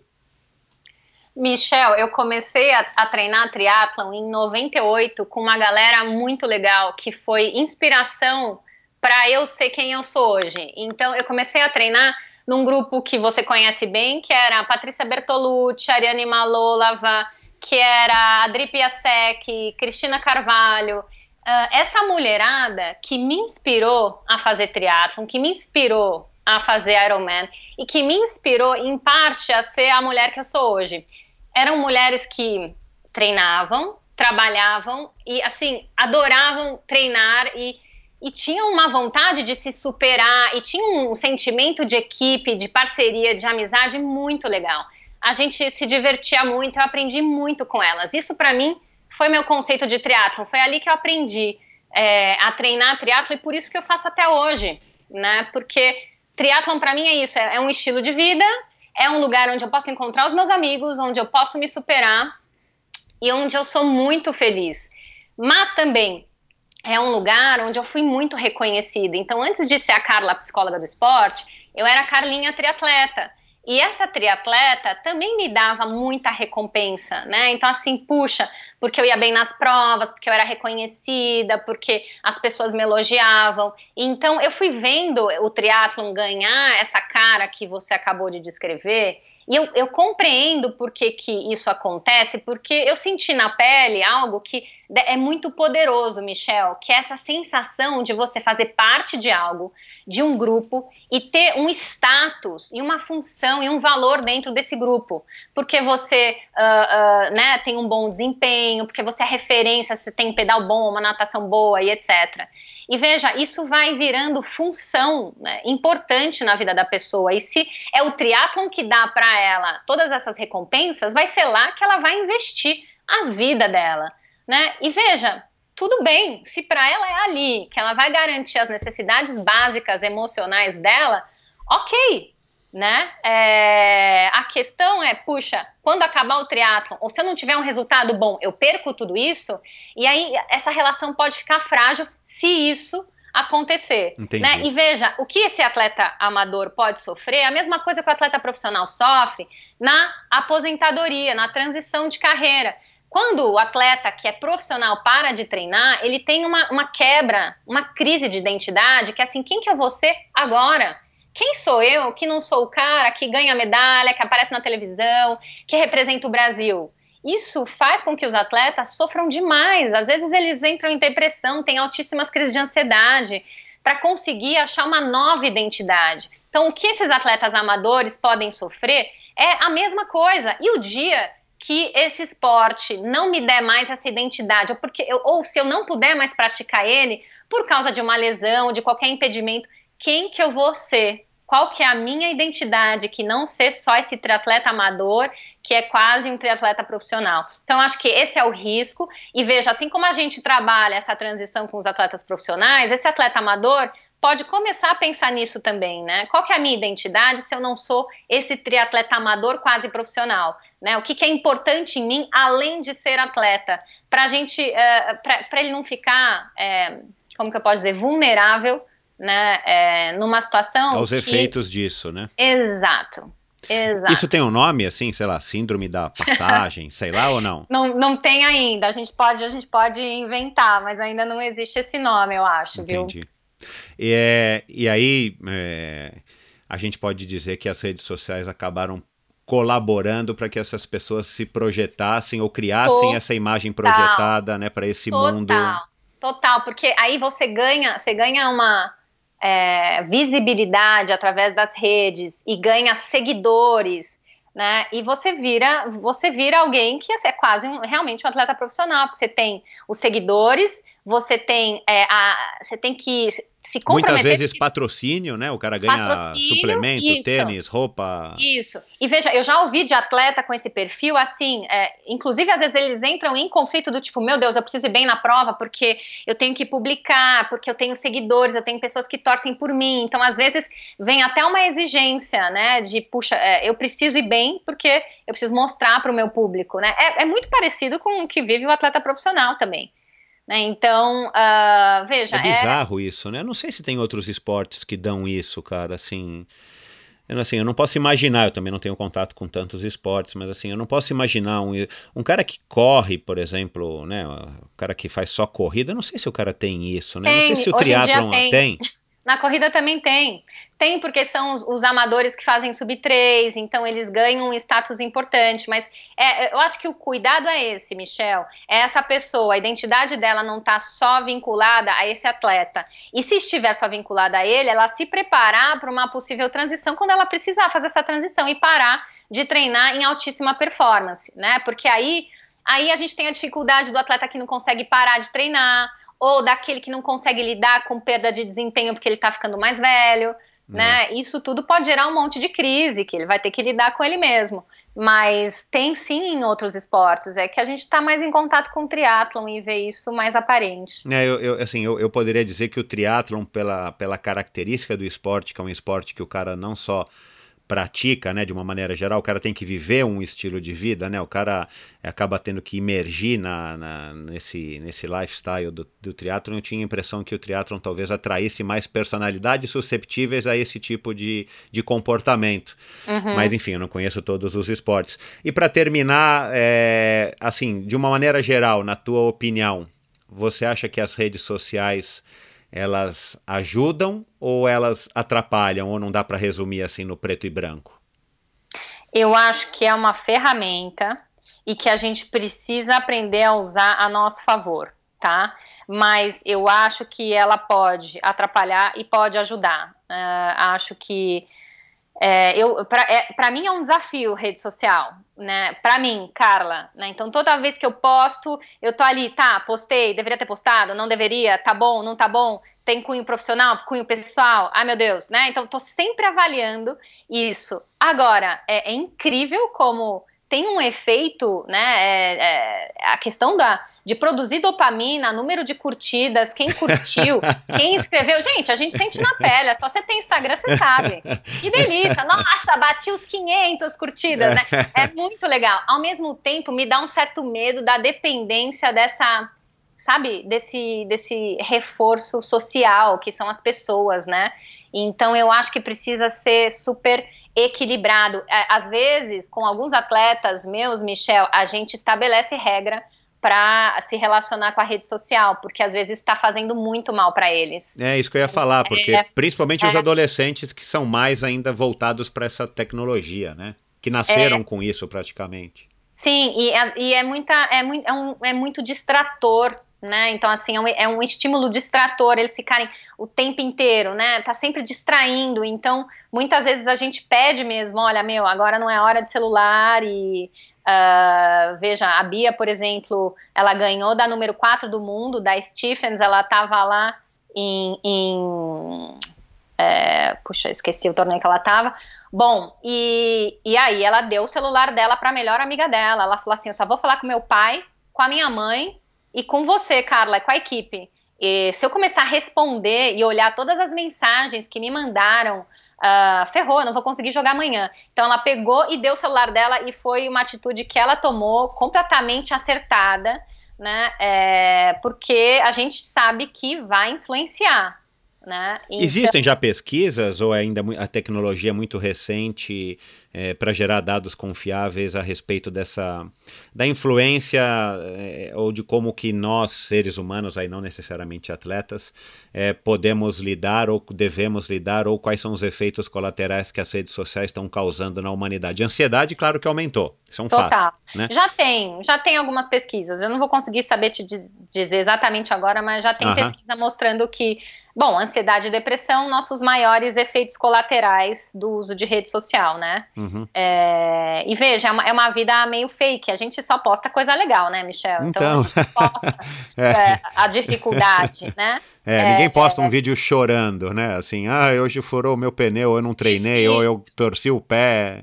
E aí Enfim. fica aquela, fica uma expectativa de que precisa ser tudo bem. E é, é o inverso daquilo que a gente acabou de conversar que aumenta a competência e tolerância à frustração, né? Então, assim, a gente precisa entrar em contato com as situações difíceis para desenvolver competência para lidar é, com essas emoções e, se, e, ser capaz de se autorregular. Então, uh, eu acho que é preciso usar a rede social com moderação, sempre. Né? Ao mesmo tempo, eu sei que para muitas pessoas é fator de inspiração. Eu sei que tem gente que olha para a vida dos é. outros com uma sensação de, nossa, que demais, isso me inspirou hoje, eu vou fazer isso Exato, inspirada é. naquilo que eu vi, que é diferente de comparação. A comparação mata. Puxa, por que, que ela consegue e eu não consigo? Por que, que é linda e eu não consigo? Por que, que ela tá magra e eu tô gorda? Por que, que ela ganha vaga e eu não ganho? Aí mata, né? A é. comparação, é. quando eu me comparo com outro, eu começo a usar uma régua que não é a minha régua. E a gente começa a trazer problemas e transtornos, né? E, e coisas negativas. É. Será que, ó, que, que já já a gente vai começar a ver clínicas é, especializadas em como você deve lidar com as redes sociais? Porque eu, eu acho, que eu acho que, seria, eu acho que faria muito sucesso, né? Porque, na verdade, a minha opinião, eu, eu acredito que você compartilhe disso, o problema não, não é a tecnologia, o problema é como a gente se relaciona com ela, que a gente ainda não sabe né? Ou poucas pessoas sabem e a gente não sabe o que, que isso vai causar na gente no longo termo. Mas assim, talvez fosse uma, uma, uma coisa que tivesse sucesso, não sei se as pessoas reconheceriam isso, da mesma maneira que tem aula para mexer em rede social para quem é de terceira idade, ou aprender a mexer em telefone, celular, smartphone e tal, deveria ter, já deveriam pensar em começar a fazer clínicas para entender como é que a gente se relaciona com as redes sociais também em aspectos profissionais e não só no, no na, na, vida pessoais e profissionais e não só na vida esportiva do sujeito, né? Porque é, é, é brincadeira o que a gente se viciou nesses aparelhinhos, né? É, mas a gente já tem, eu acho que a gente já tem transtornos que descrevem a dependência pelas, pelas os smartphones e os gadgets e, e já tem, eu acho, se, se não tem, vai ter terapia focada em. É verdade. É, não, eu em não lidar duvido, não. com essa dependência. Sim, é. porque isso é, é, vai ser o nosso mal do século, com certeza. A gente vai precisar aprender a usar com moderação. É. Bom, fala aí um pouquinho aí da, da tua próxima clínica, né? Que vai ser agora em abril. Faz uma, uma propaganda e dá teus últimos pareceres para a gente encerrar esse bate-papo muito legal aí que, que a gente acabou de ter, Carla. Bom, então, quem não sabe, eu e a Karen Vogel, a gente tem um projeto que chama Mindfulness e Performance, e a gente promove encontros mensais ou bimestrais, sempre falando sobre um tema ensinando as pessoas a praticar mindfulness. Então, dia 10 de abril, a gente tem o nosso próximo encontro, uh, vai ser às 8 horas aqui na Vila Olímpia. Quem quiser se inscrever, o link está lá na minha bio, entra no meu Instagram, Carla de Pierro, com dois R's. Uh, a gente vai falar sobre autocrítica e autocuidado, como desenvolver autocompaixão e, a partir disso, melhorar a performance. E vai praticar juntos algumas, algumas estratégias de mindfulness com, com, essa, com esse objetivo. Tá? Além disso, Michel, eu queria contar que vai sair do forno um livro que eu escrevi junto com o Eduardo Silo e com a Fernanda Tartalha, ainda esse ano. A gente escreveu um livro, uh, é uma ficção, é, e é uma história de um atleta, e a gente conta muito sobre o trabalho da psicologia do esporte, mas é, é um romance, é para todo mundo, é para quem se interessa por esporte. Então, assim que a gente que ele tiver pronto, a gente vai divulgar para todo mundo poder ler sobre é, sobre esse livro. Ele vai chamar Léo. Léo é o nome do nosso personagem. Que bacana, cara. Que legal você também entrando nesse mundo do, do enfim, da, das publicações, né? Porque cada vez mais a gente a gente não tem tempo para ler e ler, acho que é a, a grande maneira da gente estar tá absorvendo conhecimento, além, óbvio, de ouvir alguns podcasts interessantes. É, mas vamos deixar claro aqui, Carla, é, esse curso que você dá com a Karen, que, que também é minha amiga, madrinha de casamento também, o Mindfulness e Performance, ele não é só para atletas profissionais, nem muito menos só para atletas. Vale para qualquer pessoa que esteja nos ouvindo e que tenha interesse em desenvolver essas competências ou aprender sobre elas, né? Exatamente. Obrigada, Michelle. Para o público em geral, é para todos todo mundo, é para quem quer saber sobre esse assunto. Legal. E eu tenho certeza que vocês não vão dar receita para conseguir a vaga para o tão sonhado Ironman, mas vocês vão dar elementos para que a pessoa se autoconheça e possa desenvolver o seu melhor potencial. Também. E Legal. você não vai contar, você não vai contar para as pessoas por que, eu sou cupido também? Vamos deixar isso para próximo, para nossa próxima conversa. A Carla, a pessoal, para as fofoqueiras de plantão e para os interessados, a Carla foi quem me apresentou, foi quem catalisou o meu, o meu casamento com a Ive, que é minha meu grande amor, amor da minha vida, foi a Carla que nos é, conectou junto com a Patrícia de Campos Ferraz, que também já já vai estar conosco aqui, a nutricionista. E aí, e aí era a amigona da Carla, como ela já disse aqui no começo, e foi ela quem que já me conhecia e achou que eram personalidades que poderiam dar certo, então ela que foi o cupido junto com a Patrícia deu certo e, e o fruto disso é a Nina, e é por isso que a Nina idolatra a Carla, é a tia preferida. não foi só uma apresentação, teve toda uma estrutura, um planejamento, é, Michel, então... não deixa a coisa muito simples. Mas isso a gente foi... deixa para as redes sociais, para as redes sociais. Ai, ai, tá bom. Tá legal, bom. Carla, que bom, obrigado, foi, foi muito legal, é, é, acho que é primeira vez que a gente consegue conversar assim exclusivamente sobre esse assunto, eu sou super curioso e acho que é um trabalho do futuro esse, tanto do ponto de vista é, geral para o ser humano, quanto do ponto de vista do, do atleta, amador ou profissional. Acho que é uma profissão que vai estar tá cada vez mais em voga e vai ser cada vez mais valorizada. Então, com certeza, você só tem aí um, um campo aberto aí para você crescer e desenvolver também as suas habilidades profissionais. Muito obrigado aí por ter dedicado todo esse tempo e, e, e, e dedicação aí na nossa conversa. E a gente se encontra por aí nos cafés ou na, nas ciclovias. Manda um abração aí pro Chico. E quem quiser conhecer mais sobre a Carla, eu vou colocar sobre essa, essa clínica de mindfulness e performance que ela vai fazer no dia 10 de, ma 10 de abril, perdão. É, e você e você está ouvindo esse episódio antes do dia 10 de abril, vai lá no, nos links do post do episódio de hoje, eu vou colocar uh, é, os endereços, o, o, as redes sociais da Carla para que você possa lá e passe a seguir. Se você quiser dar um abraço para a Carla, dizer que você ouviu, tirar uma dúvida ou eventualmente até se consultar com ela, você tem horário na tua agenda para atender mais gente, né, Carla? Vixe, Michel, tá difícil, hein?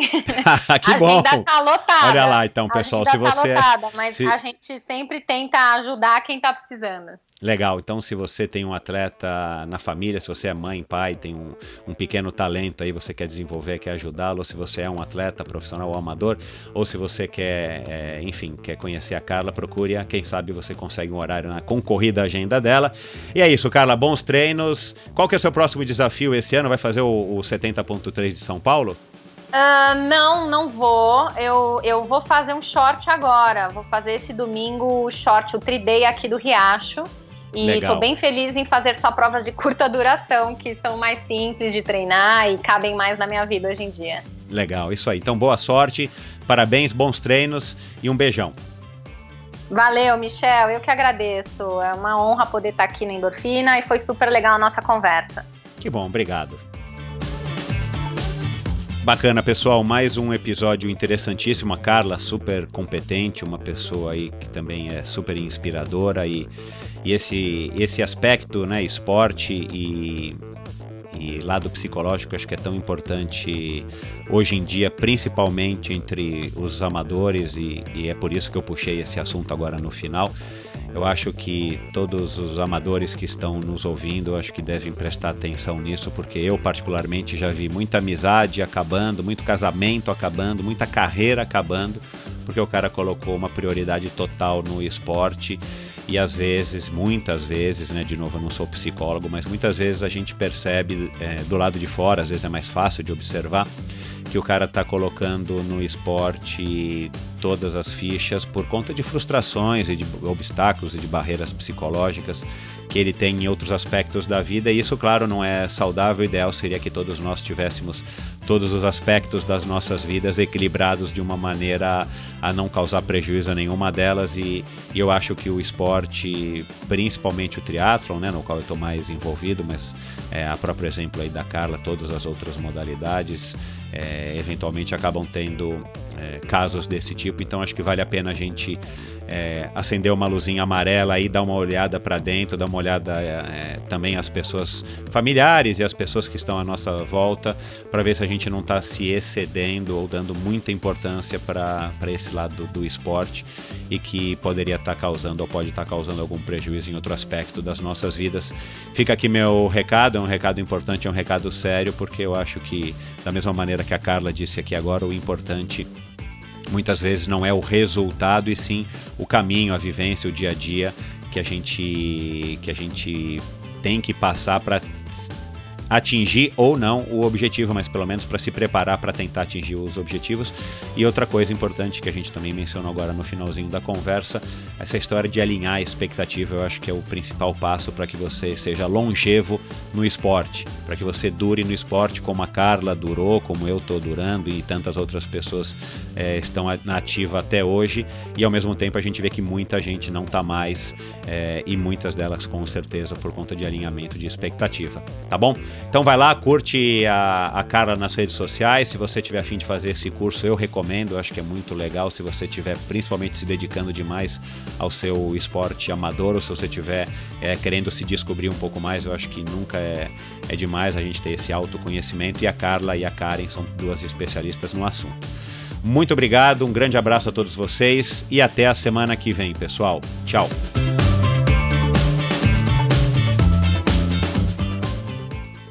Este episódio foi um oferecimento de Bovem Energia. Você sabe como funciona o mercado de energia no Brasil? Você sabe que é possível comprar energia para sua empresa ou indústria? Que você também pode escolher de quem comprar esta energia, o que pode gerar uma economia substancial no custo final da sua produção? Conheça então a Bovem Energia. A Bovem é uma comercializadora de energia que também presta serviços de gestão e migração. Assim como meus convidados, para a Bovem, energia é um assunto muito sério. Uma empresa sólida e confiável, com profissionais experientes e treinados para lhe oferecer agilidade no atendimento, robustez e competência na condução dos negócios. Saiba mais em bovem.com.br. B-O-V-E-N.com.br. De energia, a Bovem entende. Obrigado por ouvir esse episódio do Endorfina. Acesse o endorfinabr.com, vá no post do episódio de hoje para conhecer um pouco mais sobre o meu convidado e alguns assuntos abordados em nossa conversa. Lá você ainda encontra todos os episódios do Endorfina e uma galeria de fotos da história do triatlon brasileiro. Se você curtiu, colabore assinando Endorfina na iTunes Store ou Spotify e compartilhando com seus amigos. Lembre-se de enviar suas sugestões, críticas e comentários através do perfil Endorfina BR no Instagram ou através do Endorfina com Michel Bogli no Facebook. Um abraço e até a semana que vem.